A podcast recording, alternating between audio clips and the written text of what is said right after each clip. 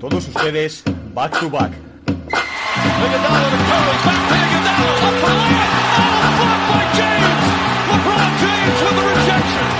Anthony. Anthony for three. It.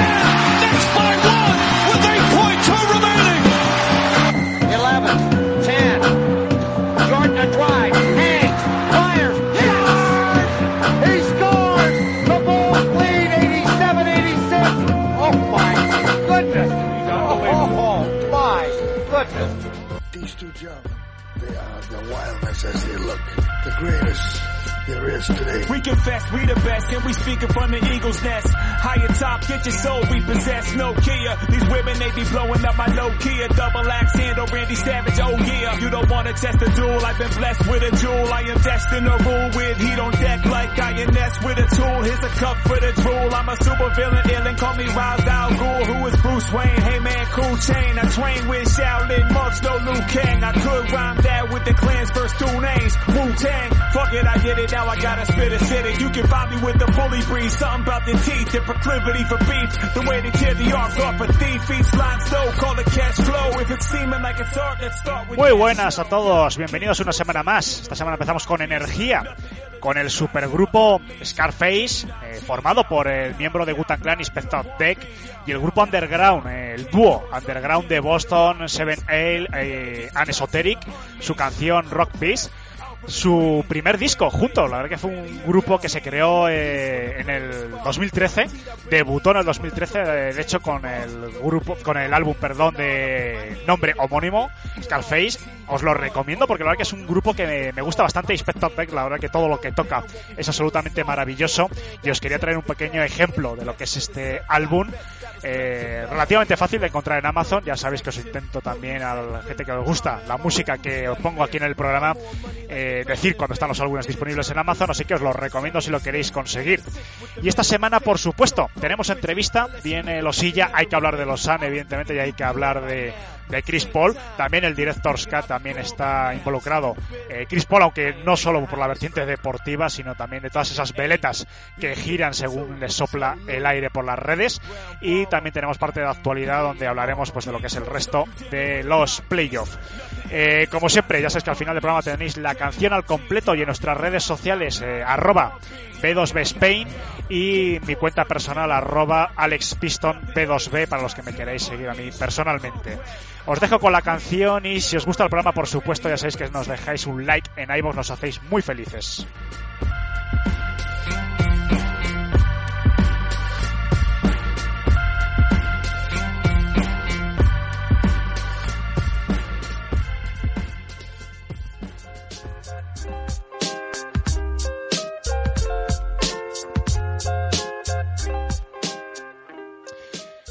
Bien, pues esta semana, para empezar eh, el programa en Director's Cut, vamos a hablar un poquito de un tema que, bueno, quizás los que me, conozcáis más, eh, en función de lo que he puesto un poquito estos días en Twitter y con lo que eh, ha amanecido esta mañana en Twitter, a lo mejor podéis sospechar de que es hora de hablar un poco de Chris Paul y de todas las veletas que pueblan el mundo NBA en general programas, cuentas de Twitter, blogs, webs, etc.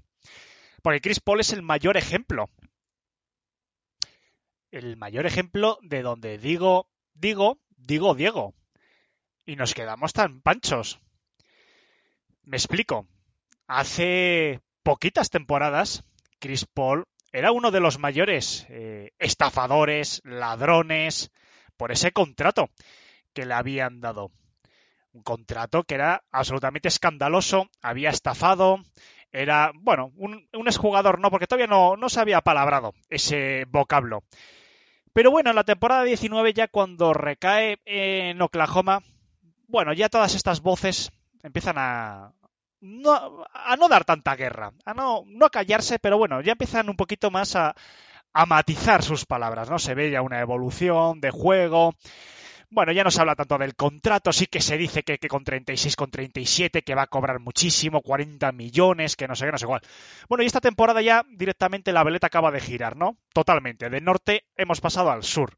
Y hemos pasado a que Chris Paul ya es el mejor playmaker del siglo XXI, está muy justificado su contrato, va a renovar por tres años 100 millones, eh, puede ser un jugador ideal para otro contender, para no sé qué, para no sé cuál.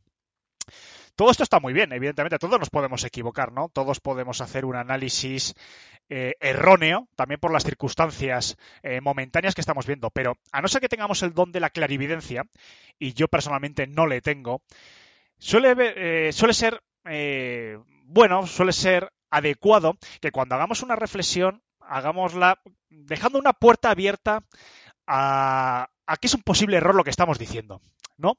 Es decir, si yo digo que Chris Paul esta temporada está jugando pues mal, veremos si su contrato se justifica. Se puede decir de una manera un poquito, pues, eh, dando a entender que no estamos pontificando a nuestros fieles, que es lo que hace mucha gente, pontificar. Los dogmas de fe vamos a dejárselos a la iglesia.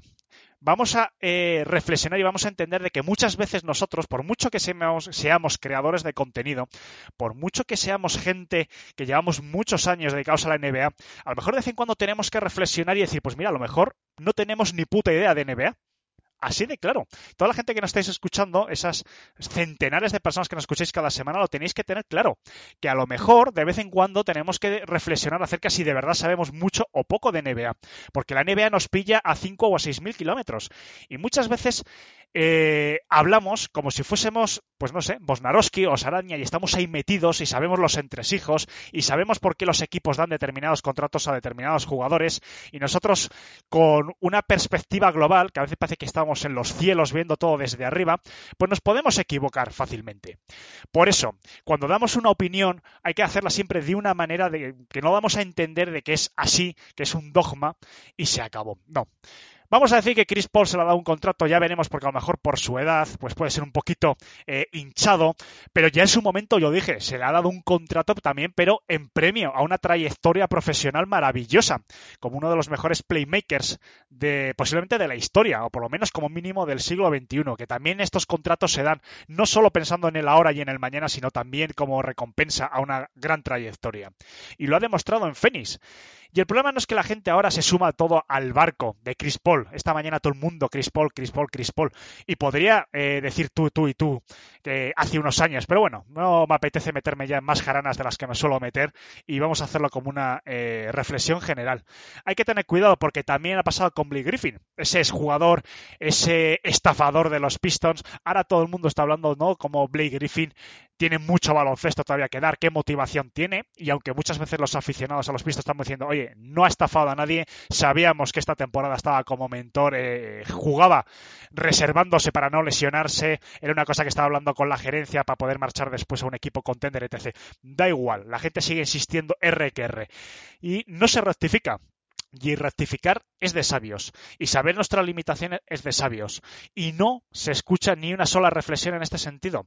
Hablamos siempre como si quisiésemos, insisto, la palabra es que es la mm, perfecta y la adecuada, pontificar. Chris Paul es un jugador que se merecía ese contrato. Quizás se podría haber ajustado un poquito más a la baja. Bueno, tampoco, ¿qué más nos da, no? Si al fin y al cabo ese dinero no sale de nuestros bolsillos, si una franquicia se lo da, será también porque se lo merece. Y en Phoenix lo está haciendo genial. Ahora, después de la entrevista con Losilla y en la parte de actualidad, hablaremos largo y tendido de, de, Chris Paul y por supuesto de los Phoenix Suns. Y con esto lo único que quiero hacer reflexionar es que tenemos eh, evidentemente que hablar, porque para eso somos creadores de contenido, tenemos que saber transmitir nuestras opiniones, pero también tenemos que saber rectificar cuando algo que hemos dicho quizás no es eh, algo totalmente correcto y somos gente suficientemente inteligente, o deberíamos serlo para saber decir que si me he equivocado, perdón, justificar incluso porque habíamos dicho en ese momento nuestra reflexión. Pero siempre, siempre, y esto es la mayor muestra de inteligencia, cuando hagamos una reflexión en general en la vida y específicamente en el mundo de la NBA, hay que saber utilizar las palabras para dejar una puerta abierta a, que no es una verdad absoluta, a que todo puede cambiar en muy poquito tiempo y en el caso de Chris Paul o de Blake Griffin, que ya hablé en su momento, son los mejores ejemplos. Veletas no, por favor, vamos a dejarlas en los tejados, que es donde deben estar.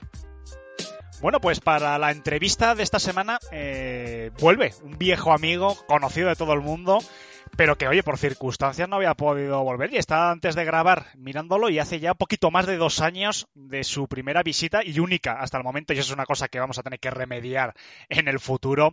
Pero bueno, tengo el honor de dar la bienvenida eh, de nuevo a Nacho Losella. Nacho, bienvenido. Muchas gracias, Alejandro. Eh, la verdad que es eh, un placer estar aquí y sobre todo con la situación ¿no? que traen los Phoenix Suns. Entonces, Sí, sí. eh, un poquito más de emoción para mí. Se te intuye la sonrisa, según lo vas diciendo. y, Sí, sí, sí, sí. Y bueno, para la, la entrevista doy la bienvenida antes también de que se me olvide a, a Manu. Manu, muchas gracias por estar aquí eh, junto a Nacho. Hola Alejandro, ¿qué tal? Bueno, Nacho, vamos a entrar en materia. Estaba aquí revisando porque tengo unas cuantas cositas, la verdad que, bueno, supongo. Vamos a ponernos un poquito en- también en antecedentes.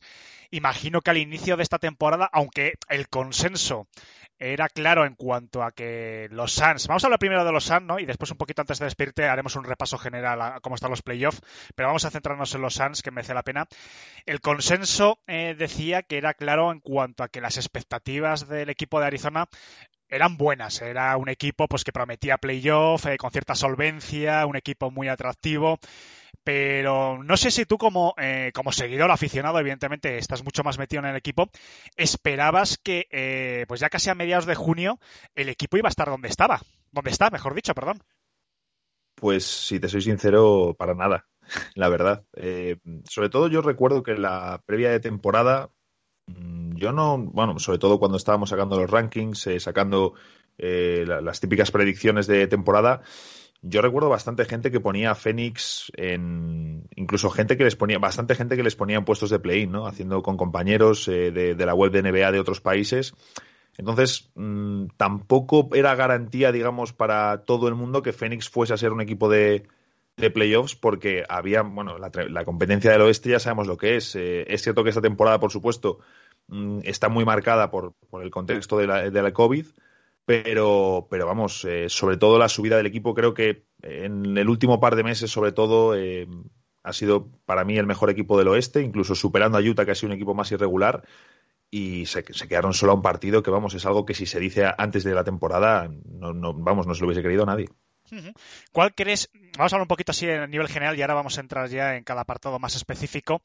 ¿Cuál crees que está siendo el elemento o elementos clave por destacar una serie de titulares eh, para la actual situación de Phoenix? ¿Tiene nombre y apellidos o es un conjunto de, de factores? Bueno, este año evidentemente se, se, pone el foco en Chris Paul, como es lógico y normal. Eh, sin Chris Paul no estaríamos haciendo esto. Pero ya el año pasado hubo brotes verdes y entonces sobre todo recuerdo que aquí la prensa nacional eh, decía que era por Ricky Rubio, que por supuesto Ricky Rubio fue importante, pero eh, el cambio comienza con Monty Williams. Y si queremos remontarnos un poco también con James Jones, que llega un año antes, y son las mentes que empiezan a cambiar un poco la franquicia, ¿no? Porque eh, el Phoenix empieza a mejorar cuando el propietario deja de intervenir tanto, cuando se pone a un ejecutivo al que respetan los jugadores, los jugadores no respetaban a, a Ryan McDonough, no tenían una buena relación con él, eh, con James Jones hablan como pues como si estuviesen hablando con, con bueno con, como lo que es no una figura muy respetada con una larga carrera que ha sido vicepresidente de la asociación de jugadores. Entonces por supuesto a, esto se llega también esta temporada con Chris Paul pero eh, Chris Paul es eh, la última piedra de un proceso que lleva ya varios años y que tiene como nombres principales a James Jones y Monty Williams. Bueno Manu te doy paso para la primera rondita de preguntas bueno, Nacho, encantado de que estés aquí otra vez con nosotros. Eh, a mí me gustaría seguir con el tema de los secretos de estos Suns, cómo ha cambiado tanto, pero me gustaría que me dijeras a nivel de juego, ¿qué ha cambiado tanto en estos Suns? Eh, bueno, desde antes de la burbuja del año pasado hasta el día de hoy, porque la gente no suele ver los partidos de los Suns, bueno, horario del oeste, sí. un equipo que tampoco tiene mucha afición en España, entonces yo creo que tú mejor que nadie puedes decir cuál es el secreto del juego de estos Phoenix Suns para que sean prácticamente los mejores, el mejor equipo de, del oeste. Eh, a nivel ofensivo, cuando llega Monty Williams, él instaura un, nuevo modelo, un nuevo diseño. Eh, él lo llama la 0,5 offense, eh, que se basa en tomar decisiones muy rápido, tener un esquema de tengo, tengo, que en medio segundo tomar la decisión de pasar, tirar o cortar. Entonces ya el año pasado Phoenix vemos cómo cambia de con Kokoskov. Eh, no se tenía un juego definido, tampoco había base, no se jugaba nada cuando eran eh, los, los, tristes Phoenix Suns, los terribles Suns de aquellos años. Y ya el año pasado vimos eh, cómo en ataque pues el equipo tenía eh, sistemas, unos sistemas bastante definidos. Sí que es cierto que a nivel defensivo el año pasado se creció porque se salió del, del fondo. Phoenix llevaba tres años o cuatro años seguidos entre las tres peores defensas de la liga y es algo que tú no cambias en un año, ¿no? quitando a lo mejor el caso de los Knicks con Thibodeau, que es muy especial. Entonces, en ataque es este sistema de Monty Williams, que luego cuando llega Chris Paul le meten ciertos retoques, porque no es lo mismo tener a Ricky Rubio de base que a Chris Paul. Y luego en, este año sí que se ha hecho mucho énfasis en la defensa. Eh, en ese aspecto, la llegada de Jay Crowder ha sido muy importante y el foco del equipo ha estado, por supuesto, en DeAndre Ayton. ¿no? Se necesitaba la continuidad que estamos viendo ahora en playoffs, entonces eh, esas son un poco las dos bazas. ¿no? El, el, ataque que ya se trajo con Monty Williams, ahora reforzada sobre esa idea con, con Chris Paul y muchísimo más foco este año en la defensa, que se ha terminado entre las 10 mejores de, de la temporada y, ahí hay que darle pues eh, mucho mérito a los veteranos y también pues al papel de que hacen Michael Bridges, eh, que hacen eh, los jóvenes que hay y también a la mejora de Ayton. Has hablado de Chris Paul, me gustaría tratar sobre, sobre el tema de Chris Paul porque es muy llamativo todo lo que ha cambiado el pensamiento de, la gente, bueno, desde ya, desde que hizo lo que hizo en Oklahoma, pero se le tenía visto como un jugador perdedor, típico típico comentario que se dice, eh, como este jugador no ha llegado a X, no ha ganado X, eh, no es un gran jugador. ¿Crees que este es su año y crees que ese pensamiento debería erradicarse dentro de los aficionados de la NBA? Bueno, a mí, a mí me gusta mucho ese cambio con Paul eh, porque hace dos años era cuando estábamos diciendo es un contrato tóxico, ¿no? Y, ahora a lo mejor dices, joder, pues a lo mejor en, en Milwaukee, que también era uno de los equipos de los que se hablaba hace un año cuando iba a salir de Oklahoma, pues a lo mejor les hubiese venido muy bien un tipo como, como Chris Paul, ¿no? Entonces, eh, en la NBA cambia todo muy rápido, ¿no? Y el contrato que es tóxico un verano, otro equipo se lo lleva y el siguiente es un contrato ganga.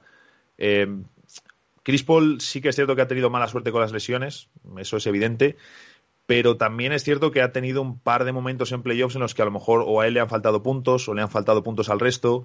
Mm, ha tenido un par de ocasiones bastante claras con los Clippers que no han podido concretar eh, por diferentes motivos.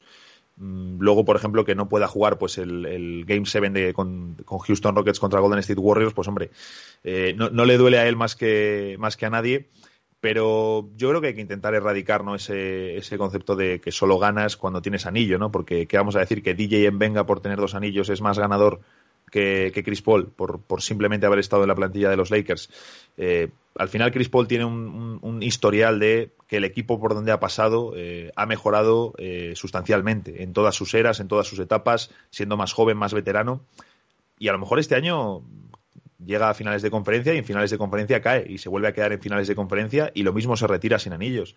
Pero, pero vamos, yo en ningún momento voy a pensar que Chris Paul no es un ganador. Otra cosa es que no podamos decir es campeón de la NBA, pero no tengo ningún tipo de duda de que es un jugador ganador y que ayuda a tu equipo a ganar. Alejandro, dale. Sí, estaba, estaba, os estaba escuchando y antes de preguntar específicamente por la, por la eliminatoria actual eh, ante eh, los Nuggets, me gustaría centrarme en un jugador eh, de Andrea Ayton, que yo creo un poquito también desde fuera sin entrar, porque sí que he visto los partidos, pero bueno, no me considero ni mucho menos ni de lejos un gran conocedor de los Suns. Pero sí que es cierto que no, Nacho, que es un jugador que bueno, que vino el número uno de un draft mm. tan eh, potente como el 18, eh, el draft de Luca, de bueno, de unos jugadores maravillosos, y yo creo que ha tenido esa presión. Eh, esta temporada, la temporada regular, aparentemente, y la estadística lo dice así, digo aparentemente porque las sensaciones en el terreno de juego eh, o en la cancha pueden ser otras, pero parece que había retrocedido un poco, ¿no? Tras la mejora de la temporada anterior. Pero yo creo que está siendo un elemento fundamental eh, en estos playoffs. Pero yo no sé si mm, puede ser un punto de partida para superar cierta inconsistencia que sí que he visto yo en las dos primeras temporadas de, un jugador que estaba llamado a ser una de las referencias de los Suns de, de esta segunda década del siglo XXI. Sí, sí, vamos, eh, totalmente. Antes, antes de comentar esto, déjame porque el otro día dijo eh, que él está muy orgulloso, no sé si fue de justo orgulloso, pero eh, dijo que, estaba muy contento por formar parte de esa clase del 18, que él ya dijo que es una de las mejores de la historia. Y claro, lo dice y te impacta bastante, ¿no? Pero luego realmente te pones a mirar, dices, oye, pues Don Doncic, Trey Young, DeAndre Ayton, eh, Jaren Jackson Jr., vamos a ver en qué terminan jugadores como Bamba o, Wendell Carter, eh, Colin Sexton, Miles Bridges, Shea Gilgeous Alexander, eh, también Michael, que es ese, de ese draft, Michael Porter Jr., Dante DiVincenzo, Kevin Werther, o sea, es un draft muy profundo que, que ha aportado mucho a la, a la liga. Y sobre Ayton, es cierto que estadísticamente, si tú lo miras, de hecho este año ha sido la temporada que menos puntos por partido ha hecho, incluso menos que su año rookie, pero también es cierto que es la que menos ha lanzado. Entonces, eh, durante la temporada mm, es un jugador que no ha estado por delante de otros en, en la importancia del tiro.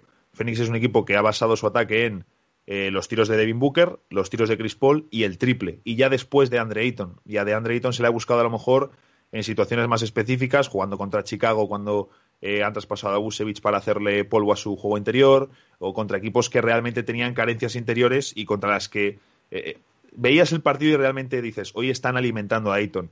Pero no ha sido un foco de eh, vamos a darle balones y darle balones y darle balones, sino que Phoenix ha creído más en la anotación sobre bote de Booker y de Paul y en el tiro exterior. Entonces, mm, a mí durante la temporada me generaba dudas porque es un jugador que si no le enganchaban en ataque se desconectaba más en defensa, si se desconectaba en defensa ya se perdía completamente. Y estoy gratamente sorprendido por lo que estamos viendo en playoffs, porque le- lo que más me gusta, fíjate, es que en alguna ocasión ha gritado a un compañero. Eh, Ayton es un poco como un niño y, y siempre le están eh, diciendo cosas, siempre le están eh, regañando un poco, sobre todo Chris Paul, y en playoffs le estamos viendo regañar él a compañeros, que me parece algo fundamental en, el paso para convertirse en un pivot constante, que va a ser la clave para su desarrollo. Y ya eh, vamos, a hacer- vamos a hablar ya de lo que son los playoffs. Antes de entrar en las actuales semifinales, vamos a hablar un poquito eh, de esa eliminación. eh, bueno, yo creo que espectacular de los Lakers. Nadie se lo esperaba. Los Lakers a principio de la temporada, además con los movimientos que había hecho, pues en general todos estábamos de acuerdo que el equipo se había reforzado.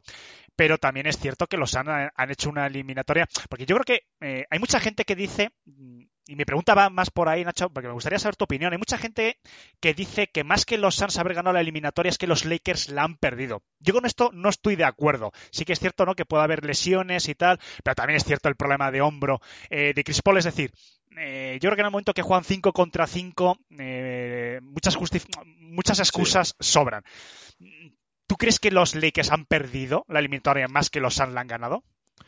Hombre, yo creo que los Lakers han perdido la temporada. Es decir, eh, por supuesto tienen el condicionamiento de, todo el curso, de no tener descanso en la off-season, pero la realidad es que tenían una plantilla con, con- más armas y no han, podido, no han sido capaces de, gestionar bien el equipo. Eh, no hemos visto lo mismo de Frank Vogel, no, no hemos visto la misma química.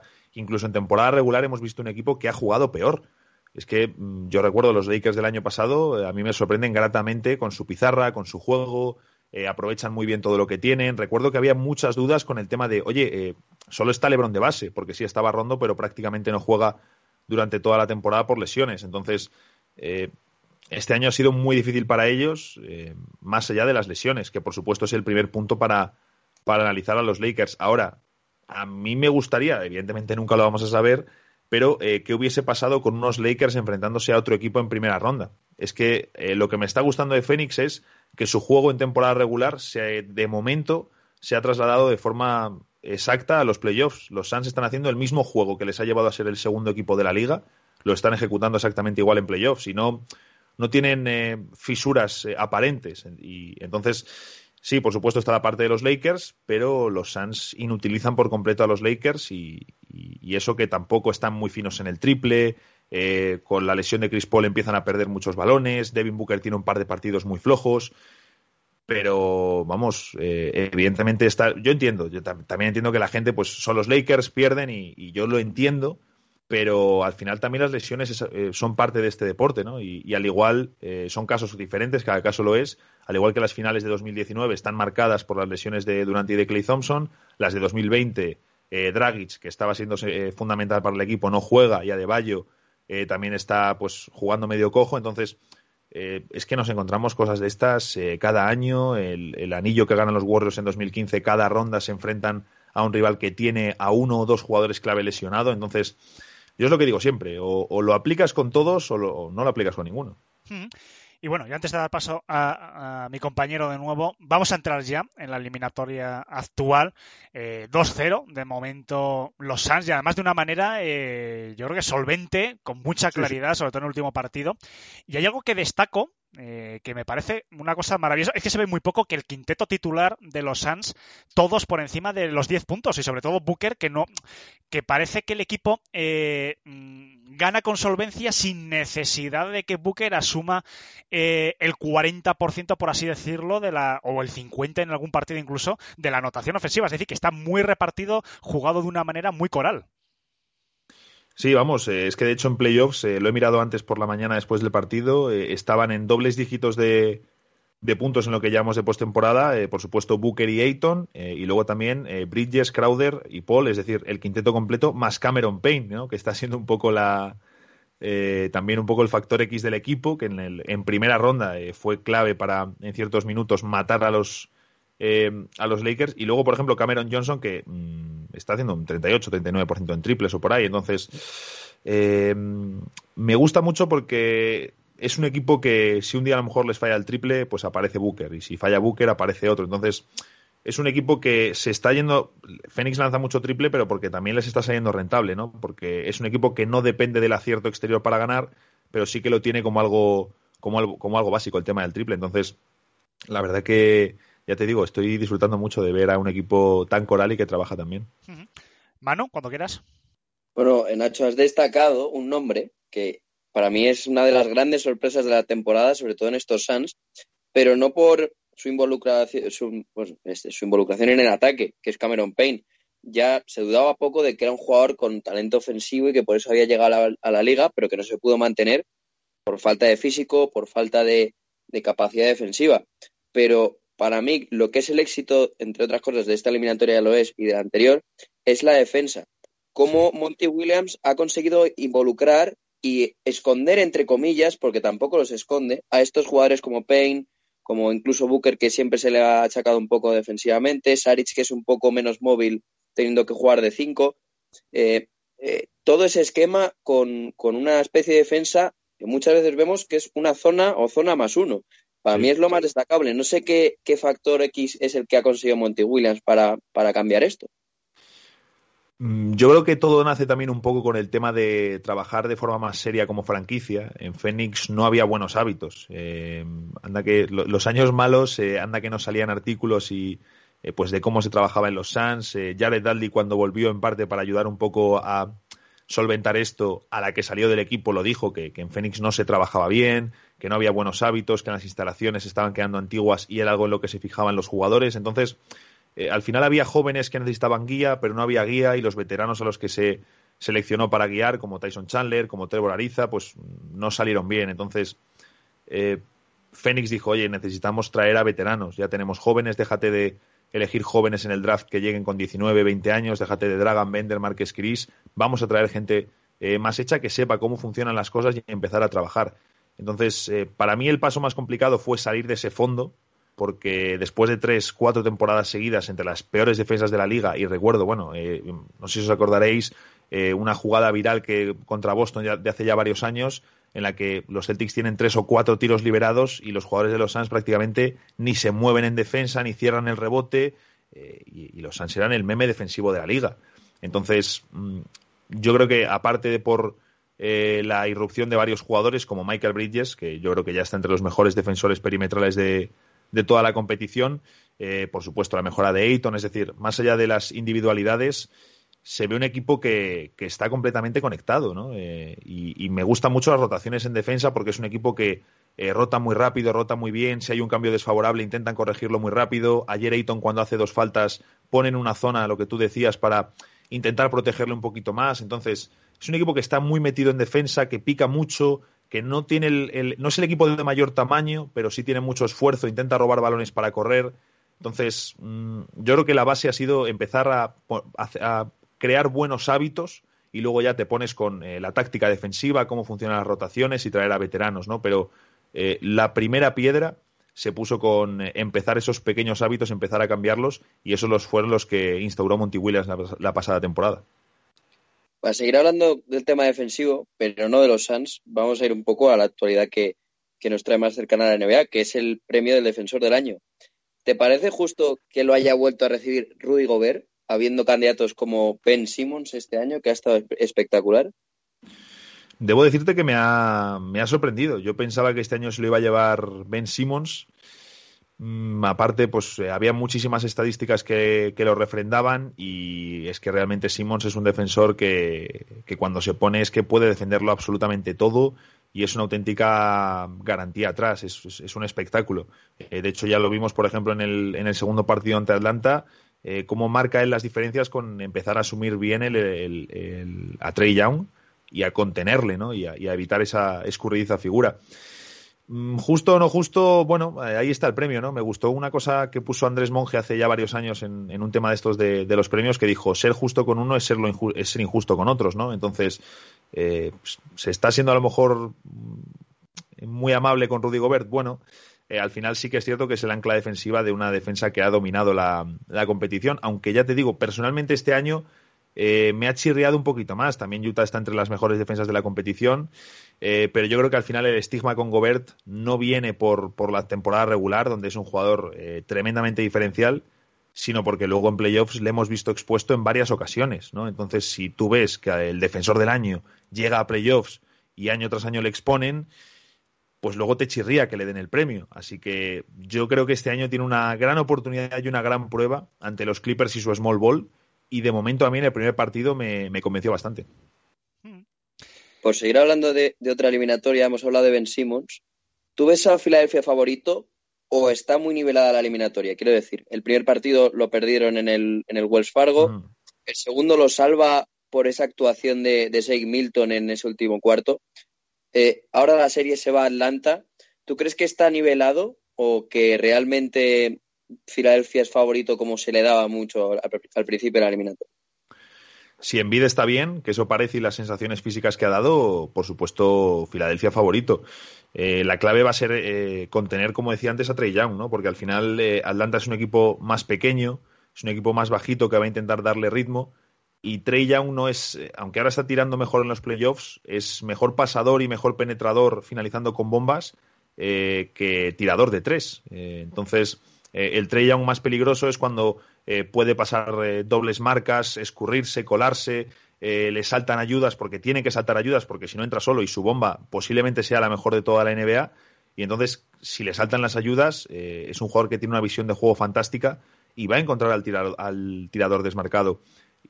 Atlanta, uno de los mejores equipos de la liga en triples en catch and shoot. Bueno, sabemos todos de sobra la nómina de ejecutores que tienen. Entonces, eh, si Filadelfia consigue frenar a Trey Young como lo hizo el otro día, que yo creo que lo pueden hacer perfectamente, eh, para mí ahí está el, factor clave de la eliminatoria y desde luego son los favoritos. ¿no? Entonces, yo tiro por ahí porque creo que al final, con Embiid sano, porque sin Embiid es un equipo que, que se deshace en ataque, eh, Filadelfia debería ganar eh, esta eliminatoria porque son más grandes, son más potentes y tienen las herramientas para contener a Trey Young, que al final es ese factor diferencial del ataque de Atlanta. Vale, Alejandro. Sí, vamos a volver, si os parece bien, al oeste y vamos a dejar un segundito a los Suns, pero sí que vamos a hablar de su actual conten eh, con, vamos, contendiente en su semifinal, porque, bueno, yo no sé, eh, Nacho, cómo lo estás viendo, pero yo estoy viendo al flamante MVP de, de, esta temporada, Jokic, muy solo, mucho más de los que nos tiene sí. habituados eh, el equipo. Un Aaron Gordon que fíjate, yo tenía muchas esperanzas ¿no? cuando llegó y de hecho, bueno, no, eh, sus primeras semanas con el equipo sí que lo hizo bastante bien y el equipo lo notó, pero he visto un campaso que pierde bastante más pelotas eh, de lo que es habitual en él. Eh, no sé, no, no, no, ha habido prácticamente anotación. Michael Porter Jr., que le estoy viendo en los últimos partidos, bastante más ausente, o quizás a lo mejor nos tienen mal acostumbrados también. No lo sé. Unos Nuggets para mí, eh, no sé, muy desconocidos. Sí que es cierto que también tienen mucho mérito, evidentemente, los Suns, sobre todo en el aspecto defensivo. Pero insisto, eh, no me extraña que el entrenador, que Mike Malone, eh, tenga un cabreo eh, brutal porque se le, está escapando la, se le está escapando la eliminatoria de una manera mucho más rápida quizás de lo que teníamos todos previsto. Sí, es que al final Denver, claro, a ver, el, principal problema yo creo con ellos es que al final estás sin Jamal Murray, que es un poco ese punto de, de anarquía dentro de Denver, ¿no? los Nuggets están siempre entre los equipos. Es un equipo que juega más lento que otros, Eh, de hecho, están entre los más lentos de los playoffs, pero es un equipo que pasa muchísimo el balón y siempre están entre los equipos que más pases dan por partido. Entonces, eh, ellos siempre han creído en encontrar el mejor tiro, en distribuir la pelota, pero Jokic, por su tamaño, necesita un tipo que le descargue. Y ese tipo siempre ha sido Jamal Murray. Y de hecho, eh, durante los últimos años siempre se ha dicho, recuerdo, por ejemplo, el interés que había en Drew Holiday, en, oye, a lo mejor nos interesa meter otro generador más que ayude, porque Murray es más un anotador. También Will Barton, eh, que es un jugador que echan de menos cuando, cuando no está. Y parece que no, pero PJ Dossier, que es un tipo que, que, como especialista defensivo les ha funcionado muy bien este año. Eh, pero sobre todo yendo a la baja de, de Murray, mmm, no sé cómo iría la eliminatoria con, con Murray en pista, pero eh, al final es ese jugador que permite a Jokic no estar, eh, no estar tan solo y dar ese punto de desequilibrio exterior, porque Jokic no es un anotador nato y Murray sí que lo es. Entonces, Mm, Denver, aparte de que no sé si les está faltando algo de garra, que en la serie contra Portland ya les pasó, en la serie contra Portland sufrieron ante una defensa que es un, es un chiste, las cosas como son la defensa de Portland, y ahora tienen una defensa muy seria enfrente. Entonces, no se está viendo desde luego la mejor versión de Denver. Eh, yo lo atribuyo principalmente a la baja de, de, Jamal Murray. Pero sí que estoy muy de acuerdo con lo que has dicho de tanto de Gordon como de Michael Porter Jr. Eh, a mí Gordon sí que me está gustando, lo que pasa que tengo la sensación de que podría tener bastante más bola en ataque, sobre todo para hacer puntos. Contra Phoenix tiene una clarísima ventaja de tamaño. Eh, creo que encaja a la perfección en el equipo. Y Michael Porter Jr. es uno de los jugadores que más me está decepcionando en los playoffs. Eh, yo no esperaba que fuese eh, hacer un rendimiento pues, de Luka Doncic, de Jamorant o compañía, pero su toma de, decisiones con el tiro es siempre eh, extraña, o sea, lanza siempre tiros complicados, es el tipo de tiros que él, que él hace y al meterlos es por, es por, eso que es un tipo tan especial, pero no los está metiendo y sigue tirando, está tirando mucho de tres, no está penetrando a canasta, creo que eso es un error por su parte y luego en defensa, si no es en individual, se pierde por completo. Entonces, es un jugador que eh, en redes sociales brilla mucho, es un jugador que vende mucho highlight, pero que luego cuando le ves los partidos, eh, creo que el, el sabor de boca, de boca, que te deja quizás es distinto. Vamos a, a, continuar con las otras eliminatorias que nos quedan y después ya doy paso a Manu, que seguro que te quiere preguntar eh, por un equipo que viste de verde, porque si no, vamos, explota. Voy a ir a, a, la eliminatoria de Utah y los Clippers y te quiero preguntar por los Clippers. Eh, sí. Bueno, ya sabemos, hemos visto, ¿no? Una eliminatoria súper reñida eh, con los Mavericks que no lo tenían nada claro, pero bueno, al final la calidad de Kawhi eh, ha sido determinante, pero bueno, ahora les vemos de nuevo tropezar contra Utah en el primer partido. Eh, Nacho, yo creo que estos Clippers mm, a mí me tienen muy, porque siempre, mm, desde que se montó, digamos, este dúo de Paul George y Kawhi, eh, yo siempre le da como un candidato al título, ¿no? Porque a mí yo creo que la plantilla objetivamente da uh -huh. para ello. Pero creo que son el equipo dentro de los contenders que son capaces de lo mejor y de lo peor en, en pocos días. El, más, no sé, más extremista, por así decirlo. Yo no sé hasta qué punto se puede construir un proyecto eh, de garantías, un proyecto de calidad, eh, teniendo un margen tan amplio en cuanto a lo mejor y a lo peor. Yo creo que se estarán preguntando lo mismo los, los Clippers, eh, porque desde luego eh, es, es, un, es un caso y un proyecto bastante curioso. A mí lo de, vamos, lo que has dicho de lo mejor y lo peor me parece que es exactamente lo que son. Eh, pero a mí me sigue faltando algo. Y a mí, eh, uno de los puntos donde, donde yo he hecho en falta eh, ese dúo estelar que tienen, por supuesto, aparte de Paul George, que no está haciendo los, los playoffs de estrella que debería hacer. Yo recuerdo que cuando se juntan estos dos, decimos, oye, son la mejor pareja de la liga por lo que te dan en ambos lados de la pista. Porque estás juntando, ya sabemos lo que hace cada uno en ataque, estás juntando a un tío que ha sido defensor del año y a un tío que ha sido candidato al defensor del año. Son versátiles, tal, bueno, toda eh, la historia que ya sabemos.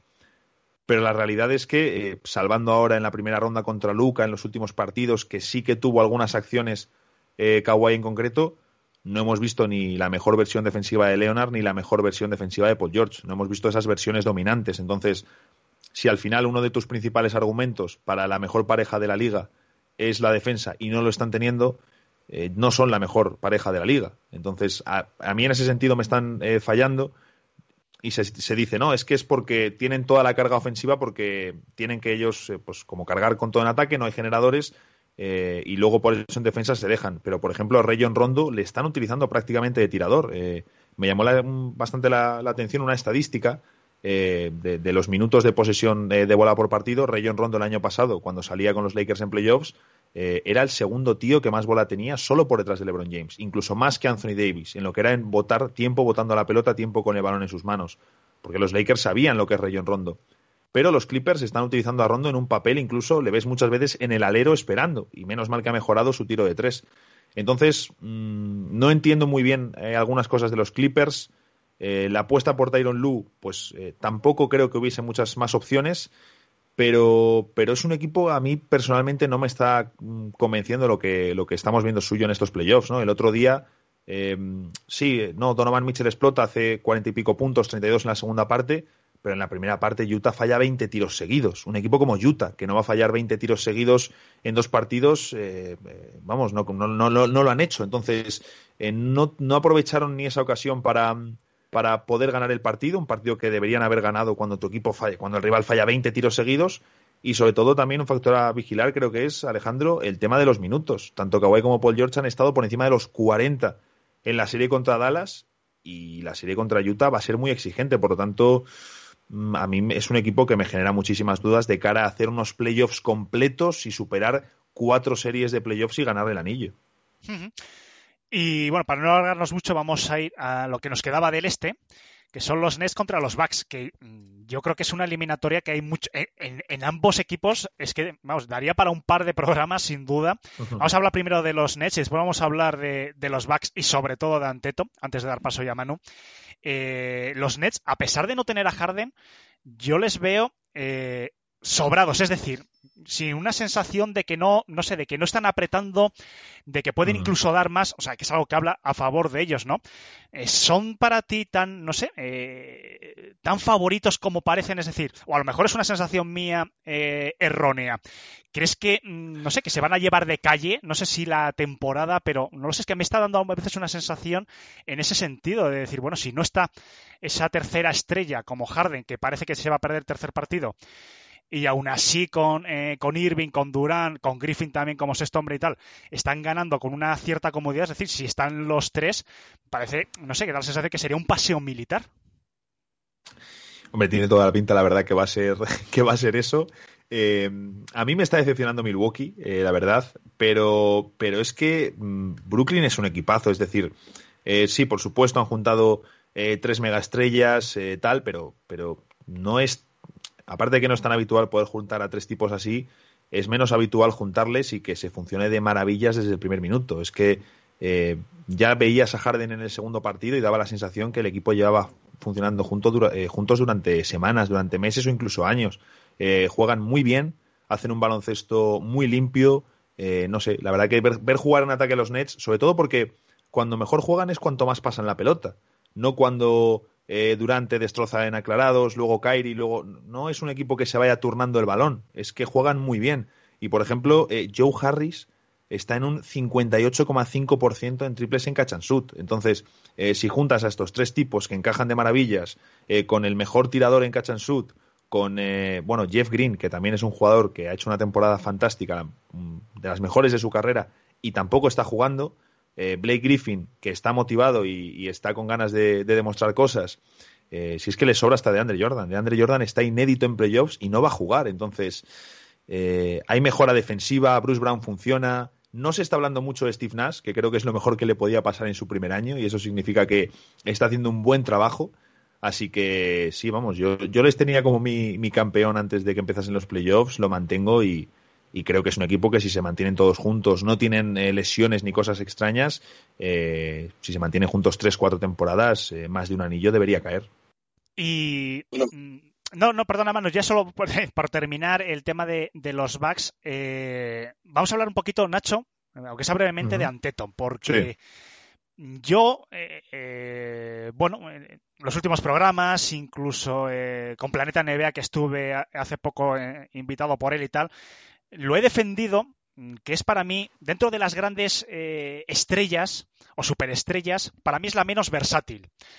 Hay gente que me dice, pues, oye, pienso como tú, Alejandro, hay gente que no, a lo mejor sus fans o tal, pero yo sigo defendiendo que es de los menos versátil en cuanto a que en el momento que le limitas eh, su penetración tan potente, ese físico, en cuanto a que él eh, se empecina muchas veces que yo creo que donde más tiene que dar es en el poste. Eh, quiere jugar mucho de exterior y tal. No lo sé, a mí me da la sensación de que en el momento que le sacas de esa zona de confort que tiene en la temporada regular, se limita mucho, sobre todo en el tiro libre que estamos viendo, ¿no? Con un 60% de efectividad a mí me está generando muchas dudas estos bugs y más en concretamente Anteto en el momento de la realidad. Yo no sé si los bugs se pueden, es que ya lo están siendo, se, se están convirtiendo en un ejemplo de equipo de temporada regular, pero que después a la hora de la verdad y en el momento que falla, a lo mejor Canteto no tiene esos tiene momentos a lo mejor de bajón, fallan en esos segundos elementos como Chris Middleton que no están atinados, eh, parece que los Bucks se desmoronan. Yo no sé hasta qué punto es un equipo construido para poder aspirar a llegar a unas finales de conferencia, porque se le están viendo mucho las costuras. En primera ronda ya en algunos momentos se vio, pero es que ante un equipo que te exige el 110% de ti, como son los Nets, eh, han salido mucho más esas carencias a flote. Sí, yo creo que vamos, eh, no, vamos, no dices ninguna locura. Yo creo que lo que dices de, de Antetokounmpo es así, es decir, es, es, una estrella que es bastante predecible. Es de los más grandes, es de los más predecibles, sin ningún tipo de duda.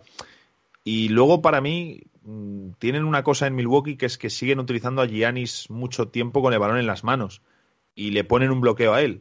Pero si el pick and roll de por sí ya es uno de los de las acciones del baloncesto más previsibles que hay, porque sabes lo que va a pasar, eh, Luego ya ahí va a entrar la, calidad y la habilidad del jugador ofensivo para resolver, pero es muy predecible una acción de bloqueo directo. Si la haces con Giannis ante Tocumpo es más predecible todavía. Entonces, mm, a mí me ha sorprendido siempre eh, y, me sigue sorprendiendo el hecho de por qué no vemos a Milwaukee jugar con Giannis de falso 5 y quitarle más la pelota, utilizarle a de bloqueador y de continuador, porque yo creo que es una solución bastante interesante o por lo menos una alternativa. A mí lo que más me preocupa de estos bugs es que no tienen una alternativa de juego ofensivo por segundo año consecutivo. El año pasado tenían su plan A, no funcionó y en cuanto se le pararon ese plan A eh, Miami, eh, se fueron a casa. Este año han hecho retoques, han funcionado y yo creo que en primera ronda se vieron contra Miami esos, esas mejoras que han hecho más allá del eh, cambio Bledsoe por Holiday, pero no tienen alternativa. Su juego es tirar, de, o sea, tiran muchísimo de tres. Es un equipo que tira muchísimo de tres y que no tiene buenos tiradores. Sus mejores tiradores son Forbes y Portis, que están en el banquillo y tienen roles muy limitados de 20 minutos. Entonces, eh, eh, lo de Middleton pues está fatal, eso es cierto en el acierto, eh, pero Holiday es un tipo irregular, Giannis ya sabemos lo que le pasa con el tiro, tampoco es un buen tirador de media distancia y lo, dicen las, las, cifras que él tiene en esa zona. Entonces, no entiendo muy bien por qué Milwaukee se sigue empeñando en tirar tanto de tres cuando no tiene buenos tiradores, o los que tiene los tiene en el banquillo porque son secundarios, y no buscan más jugar, pues eh, como juega Filadelfia este año, juega o jugaban los Lakers del año pasado. Los Lakers del año pasado, sin renunciar al triple, no tenían buenos porcentajes. De hecho, de los últimos 10 eh, campeones, es el, campeón que peor ha tirado. Pero te ganaban a defender y volar, que era donde jugaban mejor, y luego eh, a, arrasarte en la pintura con LeBron y Anthony Davis. Entonces, a mí me gustaría en, en los Milwaukee Bucks que emulasen eso con Giannis Antetokounmpo, ¿no? Porque eh, creo que es la solución que necesitan para en playoffs realmente eh, funcionar. Manu, todo tuyo. Sí, por terminar con los Bucks y cerrar un poco, así de manera breve. Para ti, ¿quién es el culpable en, bueno, en esta eliminatoria y en, más que nada solo en esta temporada, en esta eliminatoria? ¿Ante Tocumpo, Middleton o Baden-Holzer? Bueno, no me, no me gusta demasiado decir culpable porque al final, eh, por supuesto, algún entrenador tonto habrá, eso seguro, pero eh, no dejan de tenerlo todo muy medido y estudiado y si lo hacen de una forma, por mucho que nos resulte incomprensible, eh, lo están haciendo por algo, ¿no? Aunque, aunque no tenga ningún sentido desde fuera. Entonces, mm, yo creo que evidentemente, ante Tocumpo, lo que decíamos, no es la estrella más, es una estrella predecible, y tampoco tiene al lado eh, dos jugadores que sean eh, all-stars indiscutibles, es decir, no tiene a su lado un top 10, un top 15 de la liga. Eh, Middleton es un all-star, es un jugador de mucha calidad, pero es un all-star más por contexto, es un all-star de los más justitos, creo yo, y Holiday, siendo un gran jugador, tampoco es una estrella de primera fila ni de segunda fila. Entonces, mm, yo creo que el asunto mira más quizás a las eh, decisiones del staff técnico. Eh, Baden-Holzer ha demostrado que en temporada regular es una maravilla, ya lo hizo también con Atlanta, pero en playoffs se, les se le ven las costuras porque eh, no tiene, o su staff y él no tienen la capacidad de ajustar. Entonces, eh, si hoy pierden o pierden, bueno, si pierden la serie, que es lo que tiene toda la pinta, eh, Baden-Holzer va a ser despedido y pondrán a otro entrenador. Y para mí lo que necesita este equipo, ellos ya la defensa ya la tienen, su defensa funciona muy bien, pero necesitan cambios en ataque y a lo mejor necesitan un eh, cambio completo de estilo y eso a lo mejor precisa traerte un tío que tenga una mentalidad muy distinta y que aplique pues un diseño completamente innovador para Milwaukee y para Giannis. Has hablado de, de Baden-Holzer que podría ser despedido. Eh, una de las noticias que más llamativa nos pareció a todos estas últimas semanas es la salida no de Danny Ainge, sino de Brad Stevens. Entonces, ¿qué entrenador ves tú en este nuevo puesto libre en, Boston Celtics? Incluso Padenholzer podría sumarse a la lista. Atkinson, Stotts. Yo creo que Boston nos va a sorprender, es decir, eh, Boston siempre tiene la habilidad de, de sorprendernos, eh, es una franquicia también que lleva sus temas eh, de forma muy oculta y lo hace muy bien. No te vas a encontrar a muchos insiders con información realmente precisa de, los Celtics y yo creo que nos van a sorprender con la contratación de algún asistente o con alguna figura, eh, digamos, de fuera de la rueda de entrenadores de, los últimos años, ¿no? Que también es cierto que viene agotándose, mmm, tienen que entrar ya nuevos entrenadores y nuevas generaciones de, de técnicos a la liga y yo estoy convencido que Boston nos va a sorprender y va a elegir a alguien que no nos esperemos o un nombre menos conocido para el, para el público medio. Eh, de los entrenadores así más eh, conocidos que están disponibles, a mí me gusta mucho Steve Clifford, que me parece un entrenador bastante partiendo de un estilo defensivo, que me parece algo fundamental en Boston. Eh, es, un, es, un, entrenador que sabe adaptarse muy bien a sus equipos, eh, que les ha dado toques diferentes en función de sus necesidades y a mí me, personalmente me parece un entrenador infravalorado. Entonces, mmm, no sé si terminará en Indiana o dónde terminará, pero a mí Steve Clifford me parecería de los que ya te digo, de los eh, nombres así de los últimos años, es un entrenador que particularmente me gustaría mucho ver en Boston. Mira, para terminar, me llamaría la atención que Clifford acabase en Boston por las declaraciones de que Kemba Walker es muy probable o quieren que, que salga de la franquicia.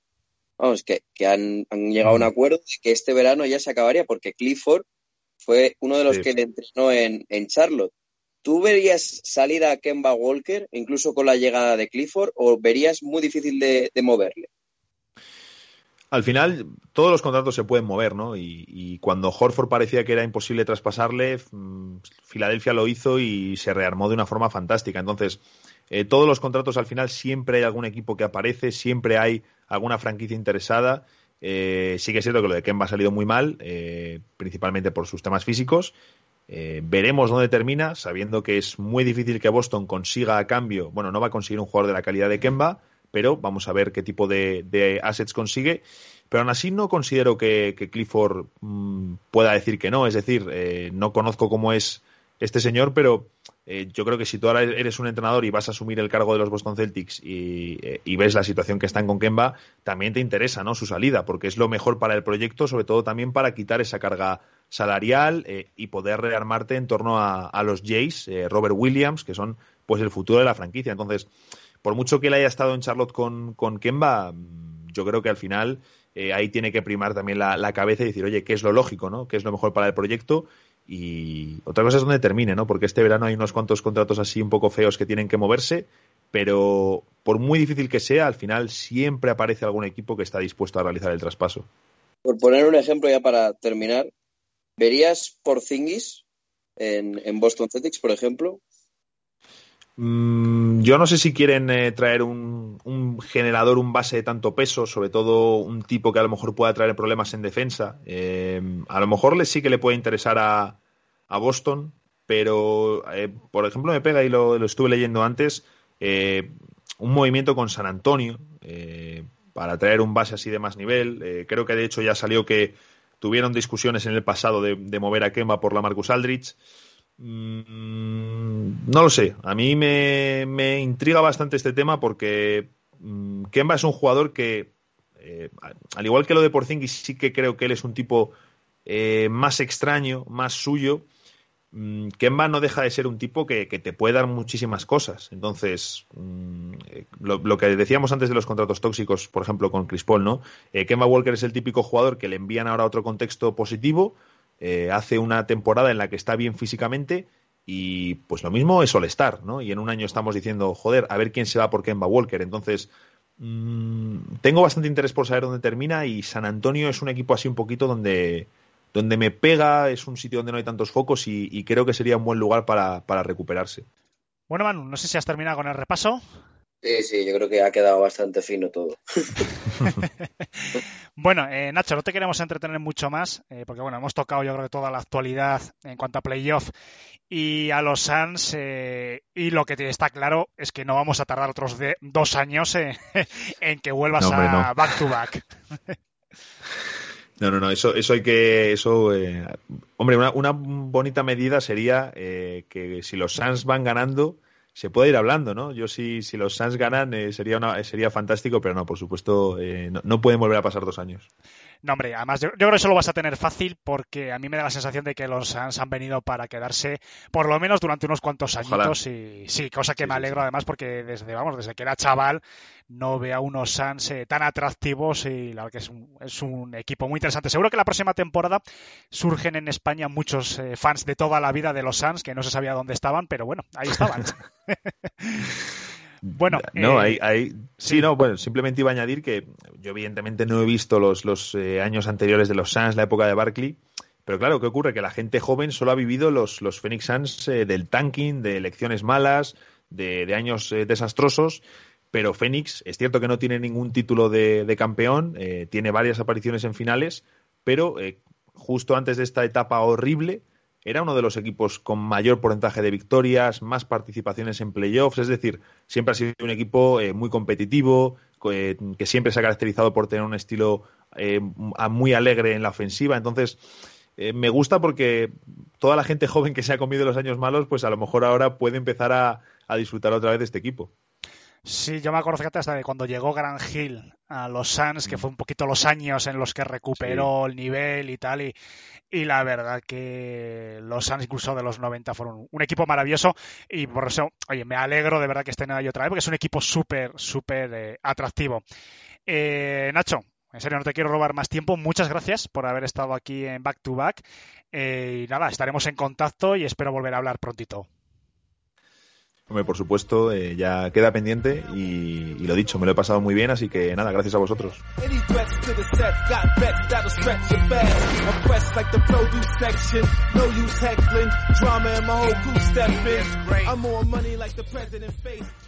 Bueno, pues doy la bienvenida a don Tobías Lairo. Bienvenido, Toby. Buenas, buenas. Y a Jorge, conocido popularmente como George. Hola Alejandro, ¿qué tal?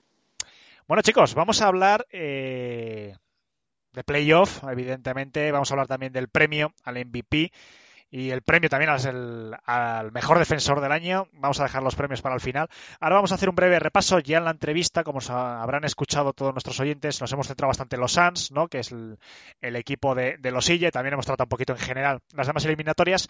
Pero ahora en esta parte de actualidad nos vamos a centrar en, en- en varias eh, cosas puntuales de estas eliminatorias. Además, hemos tenido una petición de que hablemos un poquito de Anteto hace un rato, en el último podcast de la semana pasada. Así que vamos a hablar de Anteto porque merece la pena todas las dudas que está generando.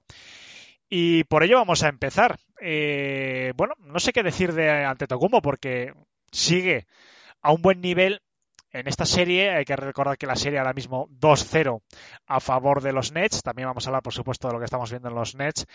Eh, que recuerdo que Harden sigue siendo baja para el tercer partido, pero Antetokounmpo está generando eh, dudas, eh, sobre todo en el tiro. Y yo creo, Toby, empiezo por ti a comentar un poquito el tema, después continúo por Jorge.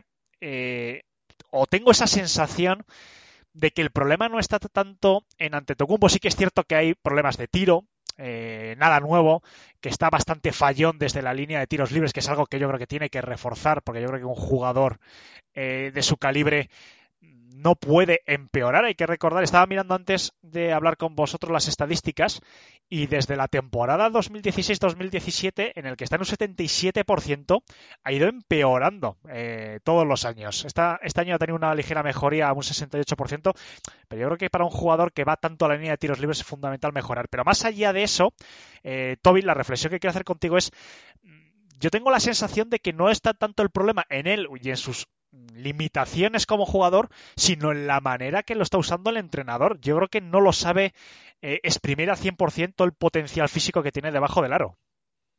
A ver, creo que mm, es un tema complicado, ¿no? Y, creo que ante Miami lo han hecho muy bien, eh, porque yo estoy de acuerdo en no usar tanto a Giannis como, como primer jugador que, lleve el balón, sino más eh, explotándolo como, un jugador que puede poner cortinas e ir al aro, incluso abrir espacios, ¿no? Para eso está un poco diseñado el equipo, pero ante estos Nets que han comenzado tan bien, los secundarios de Milwaukee que han comenzado tan mal y, y Baden-Holzer que me parece ha hecho algunos ajustes que me han dejado un poco bastante frío.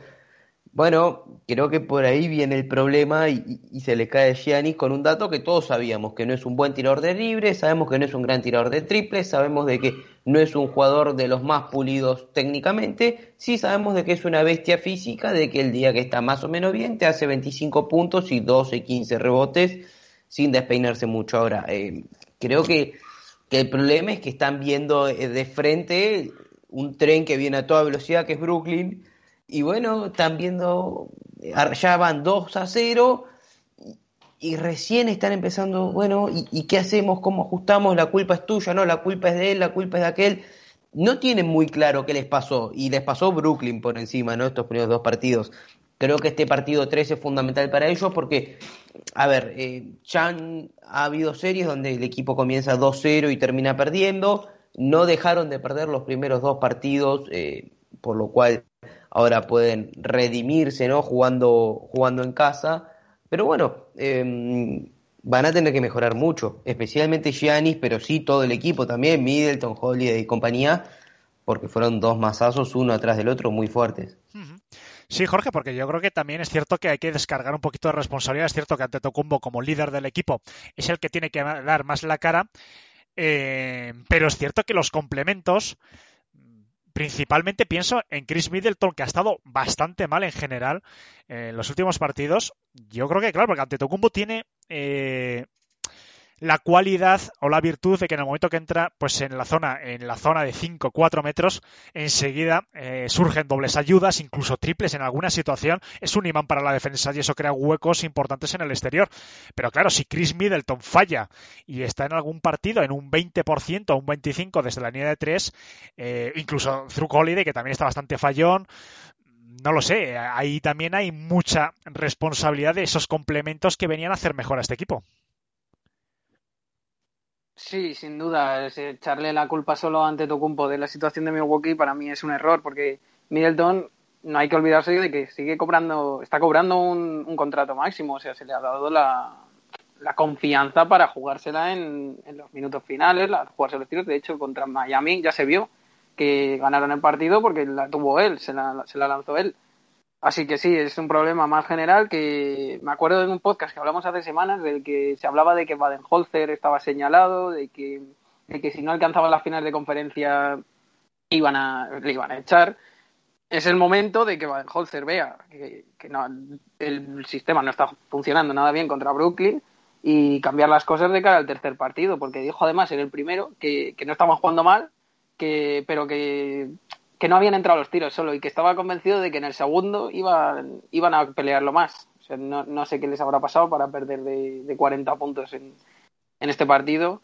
Y bueno, sobre, sobre Hugh Holiday, sí que es verdad que también se le exige un, un mínimo, pero yo creo que no hay que señalarle tanto como ante Tocumpo y a Middleton. Toby, ¿qué ajustes crees que debería hacer? Otra cosa es lo que haga pero qué ajustes debería hacer Van para frenar un poco, sobre todo a Kevin Durant, ¿no? Porque al mismo eh, Antetokounmpo en declaraciones tras el partido ha dicho que hay que ser más físicos, hay que eh, tener más presencia en la cancha para frenar a Kevin Durant, que está pasando por encima. Y hay que recordar que Kevin Durant viene de una lesión eh, muy importante y está haciendo un derroche de, clase eh, impresionante. ¿Qué debería de tocar, a tu parecer, Toby Van para que el equipo por lo menos sea más competitivo contra los Nets? A ver, claramente decir cómo frenar a Kevin Durant, eh, si yo digo tengo la receta, sería un poco eh, pedante, ¿no? Porque creo que no debe haber muchas personas en el mundo que tengan esa respuesta. Lo que sí está claro, y, no, no, estoy describiendo nada, ¿no? Pero es que hay que sacarle un poco el balón de las manos de alguna forma, y yo sé que Brooklyn tiene un montón de herramientas para anotar, ¿no? Pero eh, no puede ser de que especialmente en el segundo partido, anote cada vez que quiera. Cada vez que, que Durán quiere, va al aro, anota o te anota de afuera, lo que sea. Y es cuestión de si hay que doblarlo, doblarlo, atraparlo, jugarle físico, cambiarle lo que sea. Yo sé que está en un momento de forma increíble, pero bueno, que te gane Irving, que te gane, dale 50 triples abiertos a Joe Harris, si es lo que tenés que hacer. Te gana Joe Harris, bueno, te ganó Joe Harris tirando, pero no podés dejar de que Durán esté tirando, no sé, debe estar en la serie claramente por encima del 50% en campo, el 50% en triple ni hablar, y, además eh, se lo nota como que nada lo molesta. Bueno, es tratar de, de seguir intentando a ver si lo pueden mover de la zona de confort y más allá de lo que pueda hacer eh, KD, eh, en ataque van a necesitar un poco más, van no, se pueden quedar en 84 puntos, 86 eh, puntos, no sé bien cuánto fue, pero sé que se han quedado apenas encima de los 80 en el partido 2. no solo porque tienen un muy buen ataque, sino porque Brooklyn, por más de que lo puedan hacer, no es una gran defensa. No tiene las herramientas defensivas de Utah, de Filadelfia, ni de Phoenix, te diría, como para defender tan fuerte, entonces hay que atacarlos más, hay que tratar de sacar más faltas y que los que tienen que dar la cara, como bien dijo Jorge, tienen que dar el paso adelante porque eso hoy o es nunca. Bueno, vamos a hablar también de los Nets, evidentemente, ¿no? Que no todo es de mérito de los Bucks, sino también es mucho de mérito de un equipo construido, como todos sabemos, para ganar. No se puede exigir menos a estos Nets pero es cierto que Harden eh, preocupa, porque bueno, a lo mejor con estos backs, bueno, eh, es suficiente, que, no es poco, eh, ojo, no, no, no quiero restar mérito, que ya simplemente tener a Kevin Durant, eh, a Kyrie Irving y a un Blake Griffin saliendo como sexto hombre en un gran momento, es suficiente, ¿no? Pero de cara ya a pensar en una hipotética, ¿no? Continuación de en unas finales de conferencia, incluso en unas finales de NBA, Jorge, yo creo que la baja de Harden puede ser bastante sensible. No sé hasta qué punto es conveniente arriesgar en función de cómo vaya la eliminatoria a forzar a Harden. Quizás no sería más inteligente si la eliminatoria va todo viento a favor, como parece de momento que está yendo, reservarle. Eh, ya veremos quién llega de Filadelfia al ahora lo hablaremos, ¿no? Pero bueno, en principio, por calidad debería ser Filadelfia. Pero quizás sería inteligente reservarle y no forzar. Sí, sin duda, sí se ha visto que estos de hecho, cuando firmaron a Durán y a Irving, ya se les consideraba favoritos y no estaba Harden aún, le quedaba un año todavía para llegar. O sea que el equipo, yo creo que sin Harden puede plantar cara, se ha visto en los dos primeros, yo creo, en Milwaukee se verá también, que tienen que visitarles, pero, pero a priori no creo que sea una, o sea, es una baja sensible, pero no creo que sea tan, que haya tanta preocupación, por así decirlo, respecto a ello. Son un equipo, como tú bien has dicho, que, está construido para ganar y no solo tienen a Irving, a Durán y a Harden, tienen a un montón de jugadores más que son los que más o menos han ido dando la cara durante toda la temporada regular, porque los tres juntos, las tres estrellas juntas, en temporada regular jugaron siete partidos, creo, y en, los playoffs, pues no, sé si habrán jugado con los de los Celtics y el primero antes de la lesión, antes de la lesión de Harden. Así que tirar con lo que tienen, que es que no es poco. Bueno, pues vamos a pasar, si queréis, a, al otro, a la otra semifinal. Empezó dando la sorpresa, la campanada eh, Atlanta, pero bueno, en un segundo partido soberbio eh, han igualado la eliminatoria. Un Embiid que además eh, yo creo que va a tener incluso ojo a esto que suele pasar muchas veces. Embiid va a tener yo creo una motivación extra el hecho de que no le hayan dado el MVP. Después al final hablaremos de ello. Pero bueno, más allá, tampoco vi yo un repaso es decir, Atlanta está jugando bastante bien, está siendo un equipo muy peleón. Y yo creo que hay eliminatorias. Sí que es cierto que al final ya del partido se dejaron un poquito llevar. Al final ganaron por 16 eh, los Sixers. Pero con una sensación de que aquí hay una eliminatoria mucho más abierta de lo que a priori estamos viendo con, los Nets. Toby, no sé qué has visto eh, últimamente, si has visto toda la serie, imagino que sí. ¿Y con qué te, con qué te quedas? Parece que, bueno, insisto, en Bid está siendo el gran faro, está en un grandísimo momento de forma, pero bastante bien eh, acompañado. Bueno, yo creo que es eh, la diferencia que tienen no entre Atlanta y, Filadelfia, más allá de lo que fue un muy buen partido de los Hawks, que creo que, que, bueno, es un poco también ese síndrome que tiene Filadelfia de que arranca todas las series de playoff un poco frío, pero pero el plus que tienen los Sixers no solo es un Embiid que está a un nivel increíble, el mejor nivel de su carrera, sino que además me parece que está mejor rodeado que, por ejemplo, Trey Young, ¿no? A ver, Young no tiene malos compañeros, especialmente tiene muy buenos tiradores y demás, pero uno ve de que en los Sixers hay un equipo más compensado, más aplomado, y que si hay que bajar a defender, se defiende, tienen múltiples alternativas, tienen gente que puede generar desde el bote, que puede asistir, que tienen cómo hacerlo. Entonces, yo los sigo viendo muy favoritos. Eh, a ver, Atlanta no se lo va a hacer fácil, es un muy buen equipo y probablemente si esta serie se juega dentro de dos años, creo que va a ser más pareja todavía, pero a día de hoy me parece que Atlanta con lo que tiene está en una etapa y los Sixers quizás eh, estaban hace dos años donde está Atlanta hoy y, los veo mucho mejor. Eh, mucho también va a depender de la salud de Embiid, ¿no? Que sabemos que está ahí con, la rodilla un poco tocada. Eh, a ver si, si mientras tienen que ganar esta serie no lo fuerzan de más y, no termina rompiéndose. Uno espera que no, ¿no? Siempre quiere ver a los mejores jugadores en la cancha. Pero bueno, eh, si, si Embiid se mantiene sano y los Sixers eh, continúan ajustando la defensa sobre Young y demás, creo de que, aunque van a ser partidos peleados, van a terminar sacándolo adelante. Yo creo que fundamental eh, en esta derrota estuvieron muy fallones en el tiro de tres, principalmente en el primer cuarto. Eh, los Atlanta Hawks, dos triples solo anotaron en el primer cuarto. Eh, vamos por, yo no sé si dos, cuatro, seis, siete, ocho, por ocho intentos.